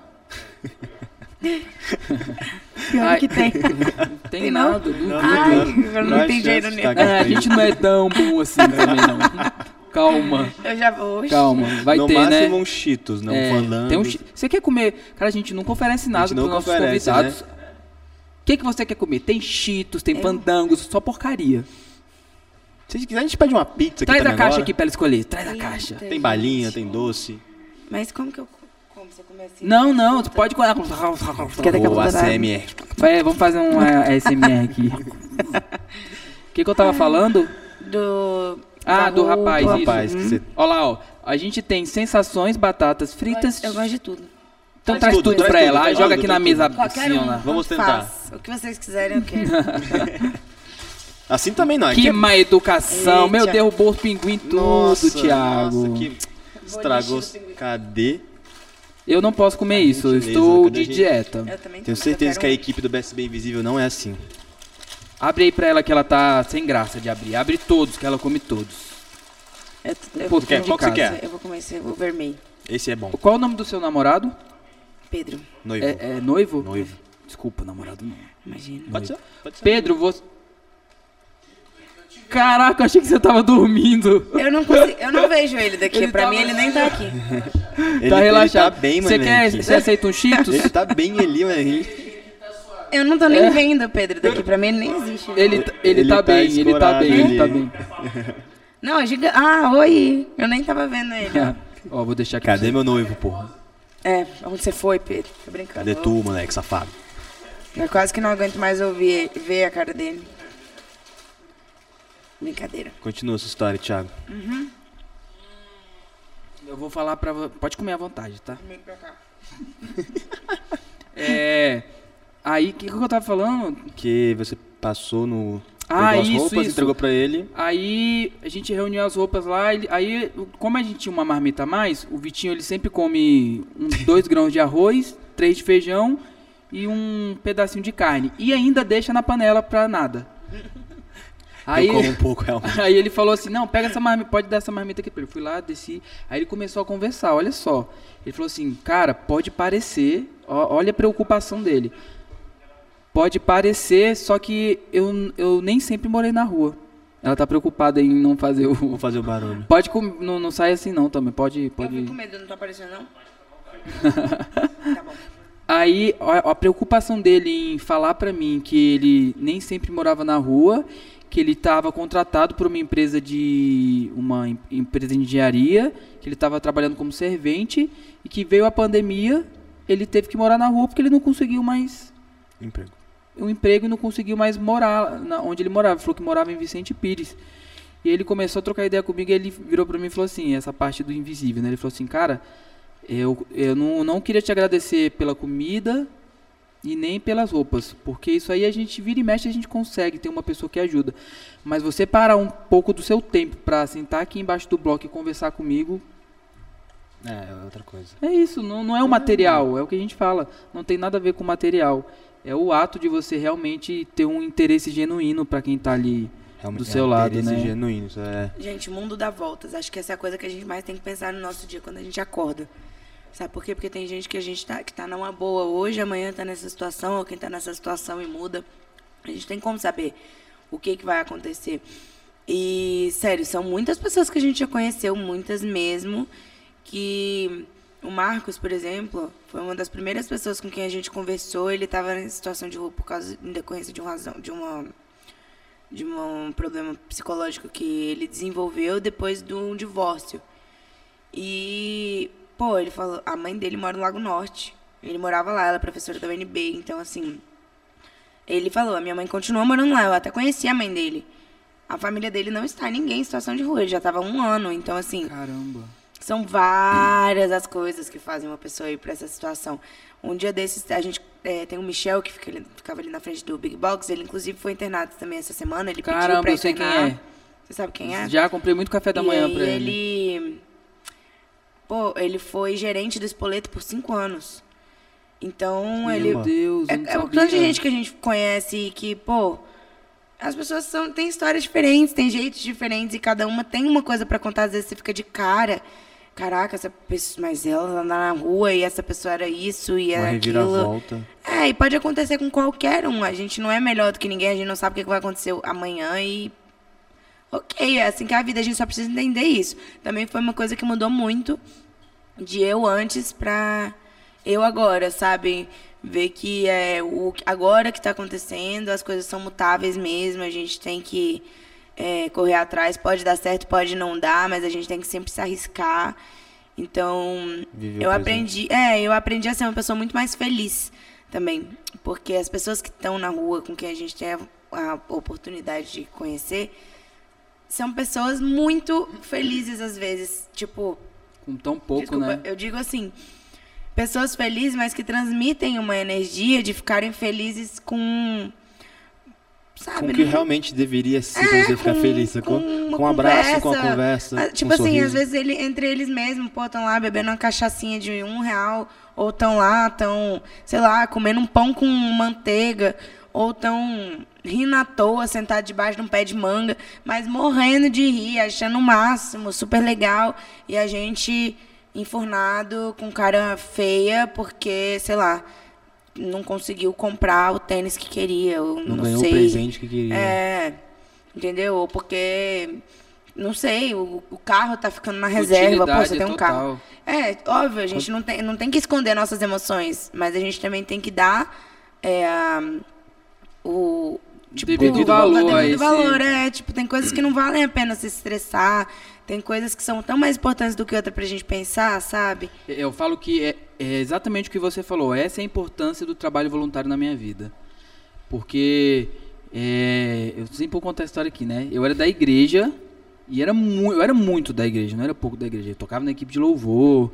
Só que assim, eu nunca tive, é, por mais que às vezes a gente, as pessoas tentam ligar a religião a, a Caridade, a bondade. caridade. Só que se eu fosse falar de religião, se eu fosse escolher uma religião para atrelar a isso, eu escol- escolheria o espiritismo. Minha avó é espírita. E tipo assim, o que ela, o que ela fez e o que ela faz, minha, minha avó ela teve é, antes de ter o derrame, ela já ajudava muitas pessoas, já deu o barraco. Até hoje, ela teve um derrame e teve o, o lado direito do corpo dela todo paralisado. Até hoje, ela tem ficha cadastral que ajuda mensalmente pessoas com cesta básica. E as pessoas vão lá na casa dela mensalmente. Ela desce, ela organiza lá com a ajuda do, do- do meu primo, da minha família e, e faz essas doações. Só que assim, o, a força que, que o trabalho voluntário traz para sua vida e a mudança que ele traz para sua vida é sinistro. Porque eu passei 21 anos dentro da igreja, não fazia absolutamente nada relacionado à caridade, a trabalho voluntário. E, cara, quando eu entrei no Laços, que eu fiz as primeiras visitas, que eu senti essa sensação que eu tinha falado anteriormente de conversar com alguém, ajudar alguém, e a pessoa retribuir, agradecer, e por isso ser tão pouco. Eu acho que a gente, a gratidão, ela, ela cresce dentro da gente por ser um gesto tão pobre, tipo assim, tão normal, que quando você faz e você vê a reação da pessoa por isso, você fala: caraca, mas eu não fiz nada. Eu só conversei com ela, eu só brinquei aqui, fiquei 10 É minutos, 5 pra mim. minutos conversando com a pessoa e olha o jeito que ela retribuiu. Quantas vezes paciente já chorou com a gente, é, às vezes você não fala nada dentro do, do, do, do, Um qua- do quarto. Então, assim, é muito, é muito nada para muita retribuição, para muita gratidão da pessoa que está ali na sua frente. E, cara, realmente, é, sobre. Você começa a tratar os seus problemas de maneira diferente. Você começa a administrar o seu problema de maneira diferente. Então, quando você faz isso, quando você se dispõe a ajudar as pessoas, você se torna um ser humano totalmente diferente. Porque você realmente começa a entender a dor das outras pessoas, entendeu? E, assim, não vou Uma falar infelizmente. vida, né? Total, não vou falar infelizmente, porque graças a Deus nós somos. é, é, temos uma vida boa, né? É, falo isso muito com vocês lá, né? Lá em Uhum. casa, eu falo, cara, assim, a gente tem que agradecer muito pelo que a gente tem. Querendo ou não, a gente tem nossa vida independente, a gente não mora com nosso pai, mora eu, Vitinho e Rômulo. O Vitinho ainda tá aprendendo a morar sozinho. Mas ele chega lá. Mentira. Mas ele chega, ele chega eu lá. também tô no processo, já tem três aninhos aí no processo pra entender. Você Eu mora- você mora com seu office no noivo? meu quarto. Moro, já tem Já tem três anos com ele? Muito tempo. A gente começou a morar junto depois de dois meses namorando. De dois meses? Que isso? Caraca, mano. Bom. Valeu, mãe, por acreditar em mim. É, o, certo. o negócio é que quando você vai Início falar um pra sonho. família assim, né? Início Fala, de um sonho mãe. deu certo. Vou morar com ele depois de dois meses. É porque assim, eu já. Eu, Eu, se eu fosse tua familiar, mais você dá um burrão assim, acorda pra vida, meu. Tá Tá doido? Eu já conhecia há mais tempo. Ah. Mais tempo não, tipo, tinha uns Vocês conheceram meses. aonde? Ele foi de penetra na minha festa de aniversário. Mentira. Juro, porque a minha mãe falou que podia pra minhas amigas chamarem. Só que já tinha tanta gente, já, tipo, já mais de 100 pessoas. Eu já tava assim, pelo amor de Deus, não mais gente não. E aí minha mãe, Ele é um só guerreiro, mais né? duas pessoas, deixa aí. Aí eu falei, ah, então tá, amiga. ah, ele entrou nos últimos? Foi o último, os dois últimos a entrar, ele e o amigo. Aí eles foram, a gente conversou e tal, aí depois a gente começou a... As minhas, minha amiga tava ficando com o melhor amigo dele e eles começaram a colar no rolê, foi tipo isso. A outra amiga noivou também? Com outra pessoa, não com o amigo Mas- dele. mas noivou. Tem até neném já. E aí... Você tem quantos anos, desculpa? 24. Ah, você é nova. Você noivou com 21. Foi. Cara, você é, você é da igreja? Não, não tem Então, religião. Pô, claro que tem a ver. Mano, não, tem a ver sim, tem a ver. É porque geralmente quando. Tem, minha pergunta foi sem noção? Não, acho que não. Não, é porque geralmente quando é mais novo, tipo assim, eu cresci em berço evangélico. Então assim. Você saiu não- da igreja casando, já Você casando, noivou né? já ou não? É, porque você saiu com Oi? 21. Já noivou? É, já era pra você ter dois Já. filhos. Três, talvez. É, não é, mas é por isso que eu saí. Mas é porque, ó, eu vou te falar por que que eu saí da igreja. Eu era um jovem. Não sou mais, mas eu era jovem. Ah, quero ainda é jovem, com meus cara. amigos. Eu nunca saí, tipo assim, meu ensino médio, fundamental ensino médio, que é ali quando você tá tipo. Ai, vamos! Eu tava. Eu que é? Na igreja. não- caceta, vamos, é agora! Eu não fiz nada. Eu não fiz nada, eu via meus amigos saindo, meus amigos falavam, ah, bora pra tal festa. Aí meu pai, não, tem ensaio da equipe de louvor. Aí você encheu o saco. Aí eu, vamos tocar violão aqui na igreja, Deus amado. E eu, tipo, com a cabeça em outro lugar, entendeu? É. Assim, não, não falo mal da Querendo igreja. aproveitar também. Isso, pronto, eu era, pô, eu era jovem, entendeu? Eu queria fazer Nada as coisas que errado. meus amigos faziam. Justo. E eu não pude. Então isso fez eu, tipo assim, sair da igreja, tipo assim. E quando você, você tem igreja, noção, vou te falar. E meu pai, meu pai não vê meu podcast mesmo, vou falar. Seu Eu- Bill, seu eu- Bill. eu-. É, Seu Bill, seu Bill tá de olho, é, eu vou bloquear esse pra ele. E eu, eu, eu organizei um ano novo da igreja. Eu não vou lembrar o ano, não interessa também. Eu organizei o ano novo da igreja toda, eu ia fazer parte da peça da igreja do ano novo. E tipo assim, um, abre, eu vou abrir um parênteses aqui. Uma coisa que me incomodava muito na igreja, muito, mas muito mesmo, é que no ano novo, sabe como você passa o ano novo na igreja? Na virada? Orando. Ah, irmão. Eu não quero orar no- na virada. Eu quero gritar 10, 9, 8, 7, 6. Ya! Falou, feliz ano novo, teu abraçar. Sacou? Foi mal o Zebron. Zebron, olha. Ei, Zebron. Quase te mata, É cara. um gritinho, um gritinho. Eu queria, eu queria, eu queria gritar. E eu ficava orando, tipo assim, as coisinhas que. né? Aquela é, coisa, aquela... Exatamente. Aí, o que que rolou? Eu conheci uma menina do mundo. Sabe o que que é uma menina do mundo? É uma menina que não é da igreja. Eu. É, ela não era da igreja. E aí eu conheci essa menina, ela me chamou pro ano novo, que era no Pontão, era o Nossa, Nossa Praia. Praia. Nossa praia. Clássico. Eu consegui ingresso, porque eu trabalhava na agência que dava ingresso, enfim, no, no, no momento lá. Aí eu falei, cara, open tudo. Nunca bebi. Nunca beijei. Nunca fiz nada. É agora. É hoje. É lá, seu oportunidade. primeiro PT. Foi lá. Foi lá. Foi lá, literalmente. Aí. Eu espero muito que meu pai não veja isso mesmo. Que eu, vou, eu vou Nossa, revelar algo. Eu vou, revelar, eu vou revelar algo que talvez ele não saiba. Não, ele não sabe. Certeza. Esse pau nem conta. Transou na cama dele. Não, filho. Não transava, não, Emanuel. Não é a primeira vez? Não, não morava com meu pai, não. É, eu virei pra ele e falei assim, ó, o seguinte, eu não vou pro novo da igreja. Aí ele falou, por que não? Você tem um compromisso com Deus, com a igreja. Falei, pai, é o seguinte, eu tenho que trabalhar. Lá no pontão. Aí ele, quanto é que você vai receber? Eu já falei, milão. Aí ele, eu pago. Eu falei, filha da mãe! Quebrou. Aí eu falei, questão não é o valor, pai. Questão é o compromisso que eu fiz com as pessoas que estão lá. Eu não posso faltar. Aí ele- brigamos assim, discutimos. Peguei meu carro, saí fugido. Do nada. Só é saí. hoje que ele vai descobrir que você nunca trabalhou lá. É, exatamente. Esse era meu medo. Ou trabalhou? Mas vai valer a pena. Trabalhou não. eu tentei trabalhar, porque nem a menina eu peguei. Vixe. E perdeu o milão. E não, na verdade você gastou, né? Porque- ah, não, se bem que você ganhou o Eu ingresso. ganhei a Você cortesia, ganhou o eu ganhei a ingresso, né? cortesia. Menos Eu ganhei a cortesia, mas não fiquei com a menina, fiquei bebo. Na verdade, que eu me lembre. Você lembra que era menina? É, eu lembro. Tá bom, então, deixa É quieto. Meu Deus, o A Solon tá menina do aqui. mundo. Eu tinha esquecido. O menino da vida. Não, essa, essa aí, essa, o Solon. Rapidinho, rapidinho, gente. Não tem nada a ver, mas eu tenho que contar isso, é muito rápido. Eu conheci o Solon na torcida de basquete. E teve um dia, o Solon, por isso que eu amo muito ele, Tem porque ele me de 10 conheceu, anos. ele me conheceu no momento mais, tipo, um dos momentos mais difíceis da minha vida.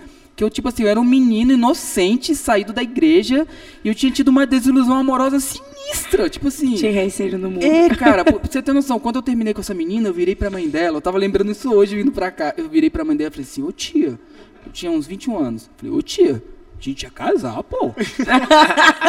Mano, olha o que, que eu falei pra mãe dela. Ô tia, a gente ia casar, pô. Como que ela faz isso comigo? Tia, falei com ela, tia, por favor. Ajuda. Suplicando pra mãe Meu dela, Deus mano. Olha o que, que eu falei. Gente do céu, ainda Ô, bem que a gente tia, muda. ô, tia. Ô tia, falei com ela, tia.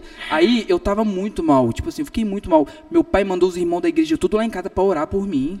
Falou, meu Deus, meu filho tá com alguma Vixe. coisa, tipo, em depressão, Tira do meu sacou? filho isso Aí teve um dia que eu tava. Eu encontrei o Solon no meio da rua, né? Que eu tava, tinha um escritório ali na Zanorte, trabalhando. Eu tava E- saindo da escola, descendo da Isso, escola. mano, tu ainda tava no ensino, Nossa, médio. Aí ele virou, eu tava parado assim, aí ele No pegou. telefone. Isso! Chorando. Isso! Aí ele, tá bem, mano? Eu. Tô não, tô não. Ai, meu Deus. E assim surgiu Não, uma a gente nem se falava, a gente nem era amigo. A gente nem era muito brother assim. amigo. Aí ele falou assim: quer ir lá em casa jogar um videogame? Eu falei, Quer pá. ser meu player 2? quer ser meu player 2? Eu fui lá na casa. Mano, até hoje essa bosta aqui é meu amigo. ó. Chorar lá. Viraram A best gente nem jogava videogame, ele só chorava. Eu só chorava. Nossa, eu chorei. Cara, eu chorei Mas muito. Foi uma amizade que então te ajudou a superar esse... Foi- Ele me ajudou demais, cara, Momento porque todo dia eu ia drástico. na casa dele jogar videogame. Eu falava, ô mano, tá sem fazer nada, eu tomei mal aqui, vamos jogar um videogame aí pra. Me Distrair a ajudou, cuca. me É, ajudou. e você deve ter mais umas oito histórias dessas. Não, não. Não, não? Que eu sofri assim foi Aí só uma. Adriana Foi Moraes, criando- o nome dela. Foi criando anticorpos. Falei. Foda-se. Adriana. Temos perguntas?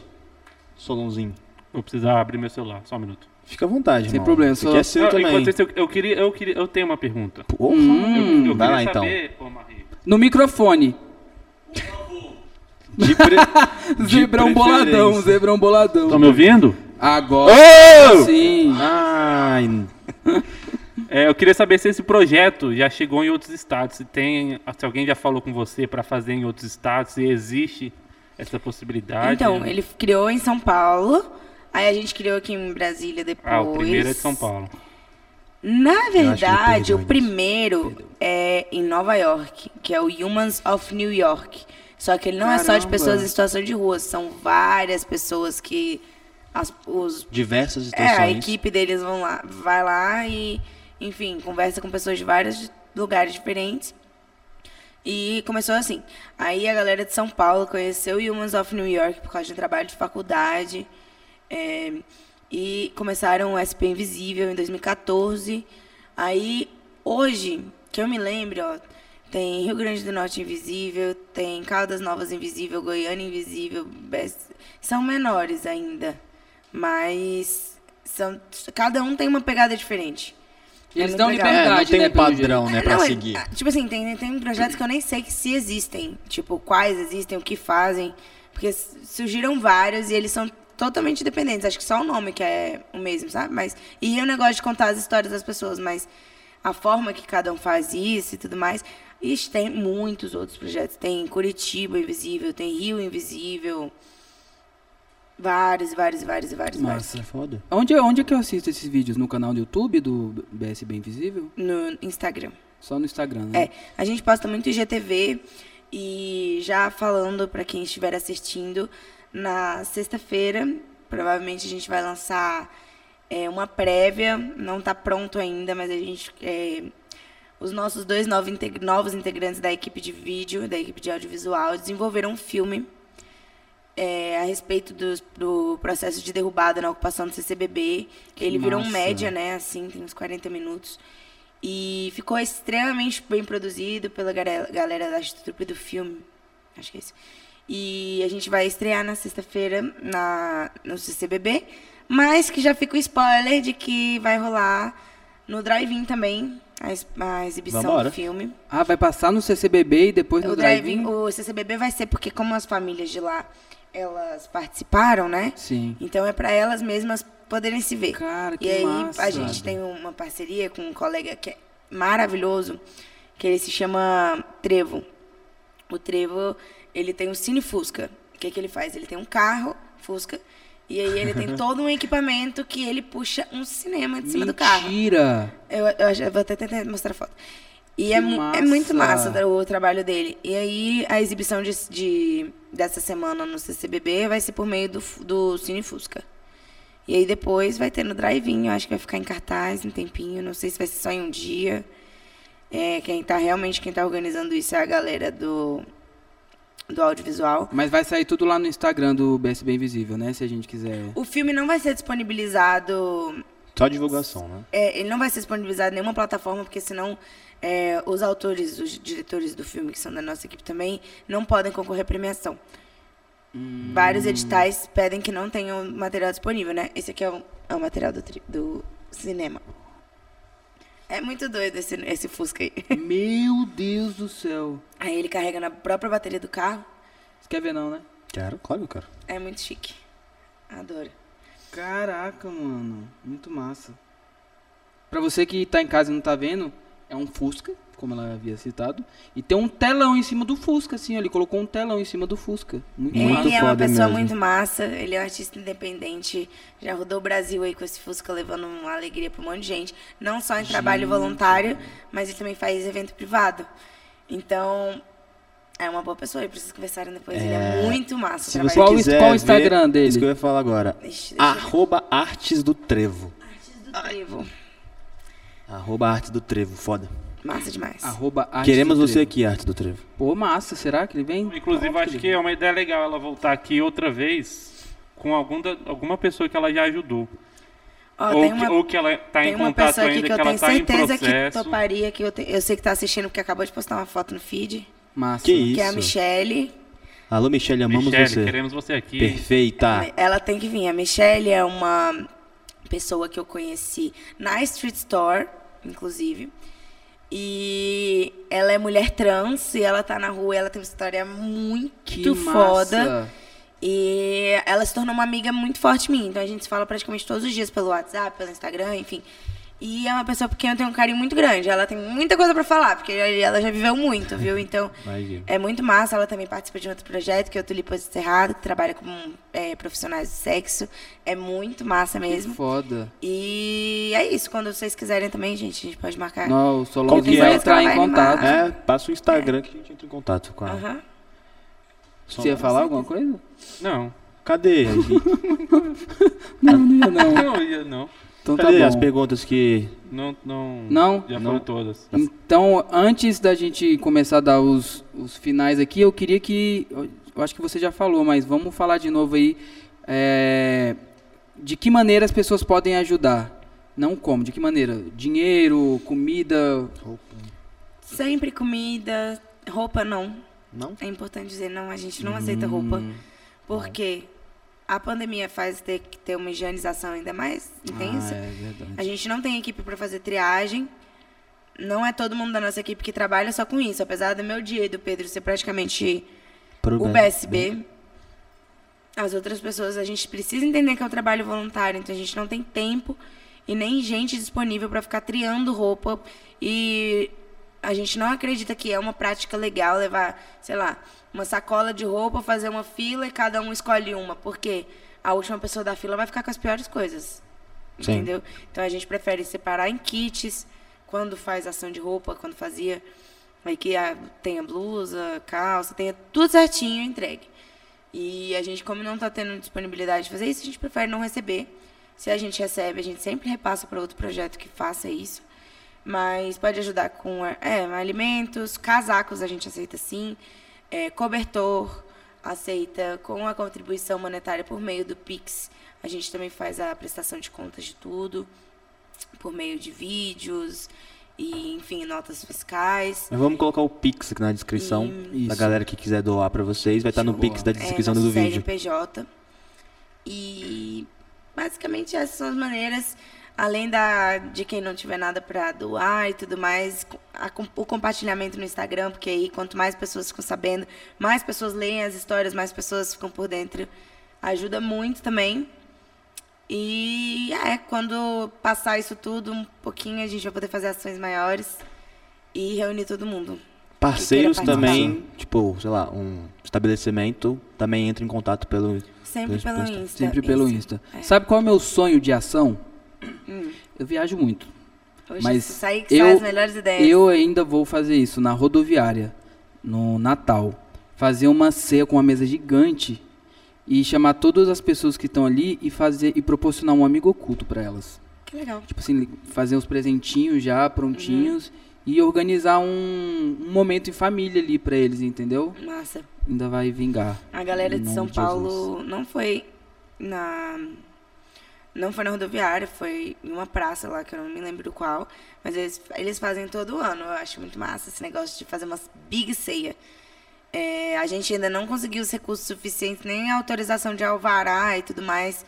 Mas eles sempre fazem, botam umas, uma É, mesa isso, gigante. com muita comida, a, a né? árvore de Natal que eles fazem é gigantesca, com um monte de foto, um monte de coisa. É muito massa. Que E vão massa. vários voluntários, é uma ação bem grande, deve dar um puto trabalho pra fazer. Mas- Porra, imagina. É, muito legal. Nossa, Vamos tá tirar do doido. papel essa. Eu acho que sim, nada é impossível, pô. É uma ideia que Sim. dá trabalho pra fazer, mas quando você consegue gente pra ajudar, E é isso, isso. e é isso. Acho que o mais difícil são os fundos, né? Tipo, realmente conseguir dinheiro pra. Mas é o- a única coisa que impede agora se chama pandemia, né? Exatamente. Quando isso é passar, que único nem você falou, mesmo. A gente vai Ixi, conseguir tanto de gente que organizar. é doido pra participar das coisas que você oferece. Pe- Pergunta se quer participar e participa de, sei lá, com o maior amor do mundo. Nossa, na nossa ação do Dia das Crianças, a gente pediu um som pra galera da R2, emprestado, e era um som. Era realmente um geradorzinho. Eles deram um gerador que veio num caminhão tão grande que eu nem sabia que existia um gerador daquele tamanho. Então, assim, as pessoas muitas vezes ajudam e construindo Querem, assim, né? o, o Você evento acha- sai. Sai com o apoio das pessoas, porque cada um vai ajudando de um pouquinho. Tem que dar o pontapé inicial. É. né? É, O mais se vo- difícil é isso. É que Se nem você isso. não eu- começar, já É era. É a ideia, a organização. Fica Essa parte da organização eu odeio. Porque se depender de mim, eu vou tudo na tora. Do Nossa, eu jeito que der pra ser, vai. Agora o Pedro, ele pega o quadro Organizado. branco, desenha tudo. Aí ele vai me contar, eu já dormi, já acordei, já dormi, acordei. E ele, presta atenção, senão não vai dar certo. E realmente, se não fizer isso, não dá certo. Mas que Mas- Ainda bem que temos Pedrão no cabeças. BSB Invisível. Ainda bem. Pedrão Noivão. Quando é que casa, Pedro? Foi o que eu falei que eu faço. Eu falei que eu durmo e Pedro acordo tá várias vezes, Pedro. Você que não tá prestando atenção. Pedro tá revoltos. É Quando é que sai o casamento? triste. Eu não sei no saco. Quando é que sai o casamento? Depois da pandemia. Depois da pandemia. Depois da pandemia. É porque a família dele é do Rio, né? Aí. Ah, ele é tem que- carioca. Ele é carioca. Pô, percebi mesmo, pô. Geral Aí fala que eu sou também. pra cá. Pô, geral fala mesmo. Eu falo naturalzão, nego. Fala forçadão. Falei, tá doidão, é? Naturalzão, pô. Tá parecendo Achei que Rodolfo. você era gaúcho. Feião, tá né? Parecendo. Rodolfo. Oi? Achei que você era gaúcho. Não, é, gaúcho não. Quando eu vou lá, Gaúcho? também, né? O né, Vamos que falar né. que qualquer que um sotaque né. fica bom. Eu já... Né? Daí, Eu sou muito idiota, cara. Eu, eu sou muito idiota, só isso. Só eu ouço a história, vocês vão ver que eu sou muito idiota. Eu gosto do sotaque do sul, né? Aí teve um dia que eu tava indo jogar futebol, eu falei, vou meter um sotaque do sul aqui pra esse cara. Eu fui comprar um suco, né? Eu vou meter um sotaque pra esse cara aqui. Não dá nada. Aí eu virei pra ele e falei assim, boa noite. Aí ele, boa noite. Aí eu falei, te juro. Aí eu, tem suco do goiaba? Aí ele, tem, tu é do sul? Eu falei, sou. Aí ele, de onde? Aí eu falei, do centro. E eu peguei meu suco e fui embora. Falei, mano, meu Deus do céu, o cara é do sul Do também, centro. lascou, As chances, né? Do centro, irmão. Sempre tem um centro na cidade, sacou? Não tem erro. Centro do Sul. Galera, estamos chegando ao fim aqui do nosso episódio. Que número é esse 11, episódio? Décimo primeiro Décimo primeiro, é episódio. claro que eu sabia, eu tava te testando. Zebrão, obrigado. Estamos chegando ao fim, queria agradecer a sua. pre- Marie, Mas você quer falar mais alguma coisa? com Antes, certeza. Gente, queria Suas considerações agradecer. finais. Agradecer de verdade pelo espaço, pelo bate-papo, por conhecer vocês. O Thiago eu conheço, ó. é, Um Faz tempão. pergunta pra ele. de onde eu conheço Pergunta ele. não. Pergunta Ah, a gente Eu já vai. até sei, eu não vou nem. E aí, há muito tempo, muito tempo, é uma pessoa que eu não falava há bastante tempo, eu acho que mais acompanhava na época que mexia no Twitter, nem sei se mexe mais. E aí, é isso, eu agradeço muito vocês terem lembrado, falado. É, o BSB é um projeto que eu tenho muito orgulho, eu amo demais e fico muito feliz com é, o quanto que isso deu certo, porque quando eu resolvi criar. é, Era uma incerteza. Ninguém né? acreditava que ia dar certo. Ninguém mesmo. Então, foi uma coisa que surgiu do zero, do zero zero, e que tem é, gerado muitos bons frutos. E então é muito legal saber que tem pessoas que acreditam, que querem conhecer Ainda mais, querem saber. pessoas. E eu tenho certeza que isso é só um caminho para um mundo justo e que todo mundo que quiser ser parte pode ser de alguma maneira. E agradecer mesmo pelo espaço, que seja só um canal aberto pra gente continuar, sei lá, uma amizade, continuar Com é, certeza. com certeza. novos projetos. Com E é certeza. só o início E do o projeto de BSB. vocês é mesmo. muito massa também. Valeu, valeu, muito obrigado. Deixando... Deixando lugar certo. Podcast eu amo falar, gente. Se me deixar falando, eu Pronto, falo. é isso, Tem você vai, vol- isso horas. que eu ia falar. Você vai voltar aqui. Você tem espaço aberto aqui, porque toda vez que você quiser, nem não necessariamente ter que vir, mas você vai voltar até porque a gente vai marcar com a qual o nome? Michele. Michele. Michele. É, mas assim, tiver alguma campanha, você manda mensagem pra gente, a gente coloca aqui, divulga, entendeu? Você É tem um meio de comunicação aberto aqui, realmente, pra, pra É a gente nova divulgar e casa do BSB espalhar bem. E você que tá em casa, ajuda, merda. Ajuda. Faz, faz alguma coisa, pelo amor de Deus. Sai desse da celular. cadeira, cara. Pelo amor Sai de Deus. irmão. Ser feio por dentro que eu tô falando. Por fora eu não ligo. Agora não tem nem como Ah, resolver. Não, pelo amor de Deus. Tem que ajudar mais. Viu? Viu? Viu? gente. Você, a gente tá falando com você É mesmo. com você que mesmo. tá você sabe. aí. Você que ajuda, sabe. você nem ouviu essa mensagem. que não você ajuda, que não você ajuda sabe. merda nenhuma, você sabe que foi pra você, bosta. E se tá doendo lá calo, na né? alma. Prestável. Vai ajudar pra você ver se não é Meu bom. Deus do céu. E é isso. Estamos chegando ao fim. Manuel, quer falar alguma coisa? Não, Não, é né? sempre Você isso sempre mesmo. faz essa piada. É incrível. Fala Quero aí. agradecer o papo, bate-papo, finalmente. Foi massa, né? Porra. E é muito massa ver, você falou sobre o olho dela sempre enche de lágrimas. É muito É, eu foda.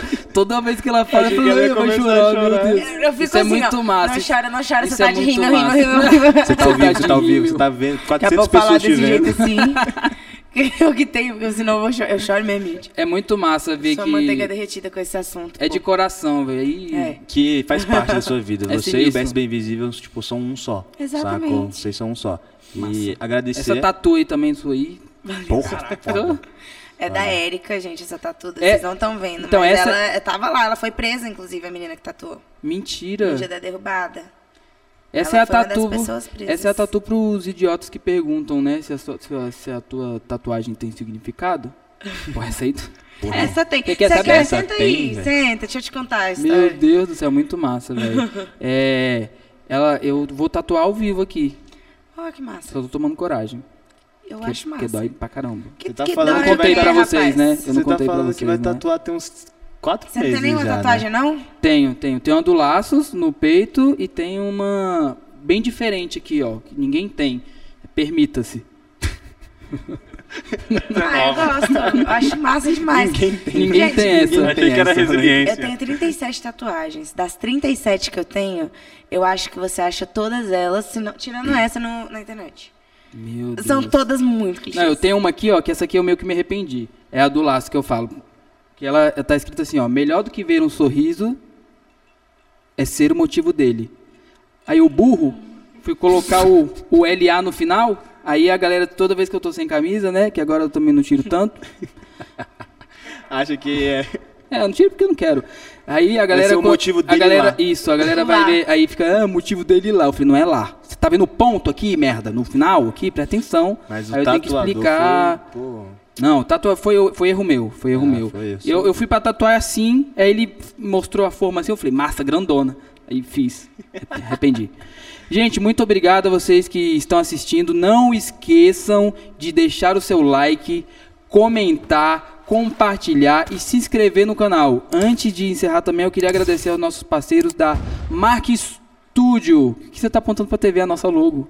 Eu não apontei nada. Não pra apontou TV sim, nenhuma. você apontou. assim. Aham, Eu tu ia aqui apontar assim. achando que a logo Você tava lá. que quer fazer sua live. Não precisa grava- colocar não, precisa colocar não, tá de boa, tá suave. Mark Studio que nos proporciona esse espaço, essa mesa da. Santa Ceia de Jesus Cristo. tão longa. Uma mesão. No- mesão, né, cara? O vocês Zebrão fica lá no fundo, ver. É ó. que o Pedro tá muito longe, O Bruno tá lá na outra um sala. quilômetro. É muito longe, é muito longe. Queria agradecer a todo mundo, a equipe, que segundinha vim pra cá. Eu sei que é osso, mas eu falo que vai valer a pena, tá bom, gente? Olha que papo eu maravilhoso. amo vocês. Vocês parem Não de reclamar, tá bom, gente? A história de várias histórias de superações. É. Zebrão. Você, que chega aqui com a Ah. cara fechada, amarrada. Mentira, mentira. Para com isso, é mentira. Zebrão é um anjo, Zebrão é um anjo. Maravilhoso. Galera, muito obrigado. Compartilhe esse vídeo, ajude também. A gente Exatamente. toda a conversa foi mostrando as diversas maneiras que tem de você ajudar um trabalho voluntário. Se não for o BSB Invisível, tem diversas outras formas de ajudar. O importante é você ajudar. Fechou? De novo, curta antes de sair, é importante pro YouTube e sinalizar para você sinalizar pro YouTube que o nosso conteúdo é relevante. Compartilha. Tá bom? Um beijo. Fui. Beijos. É nóis. Tchau. Tchau. É isso.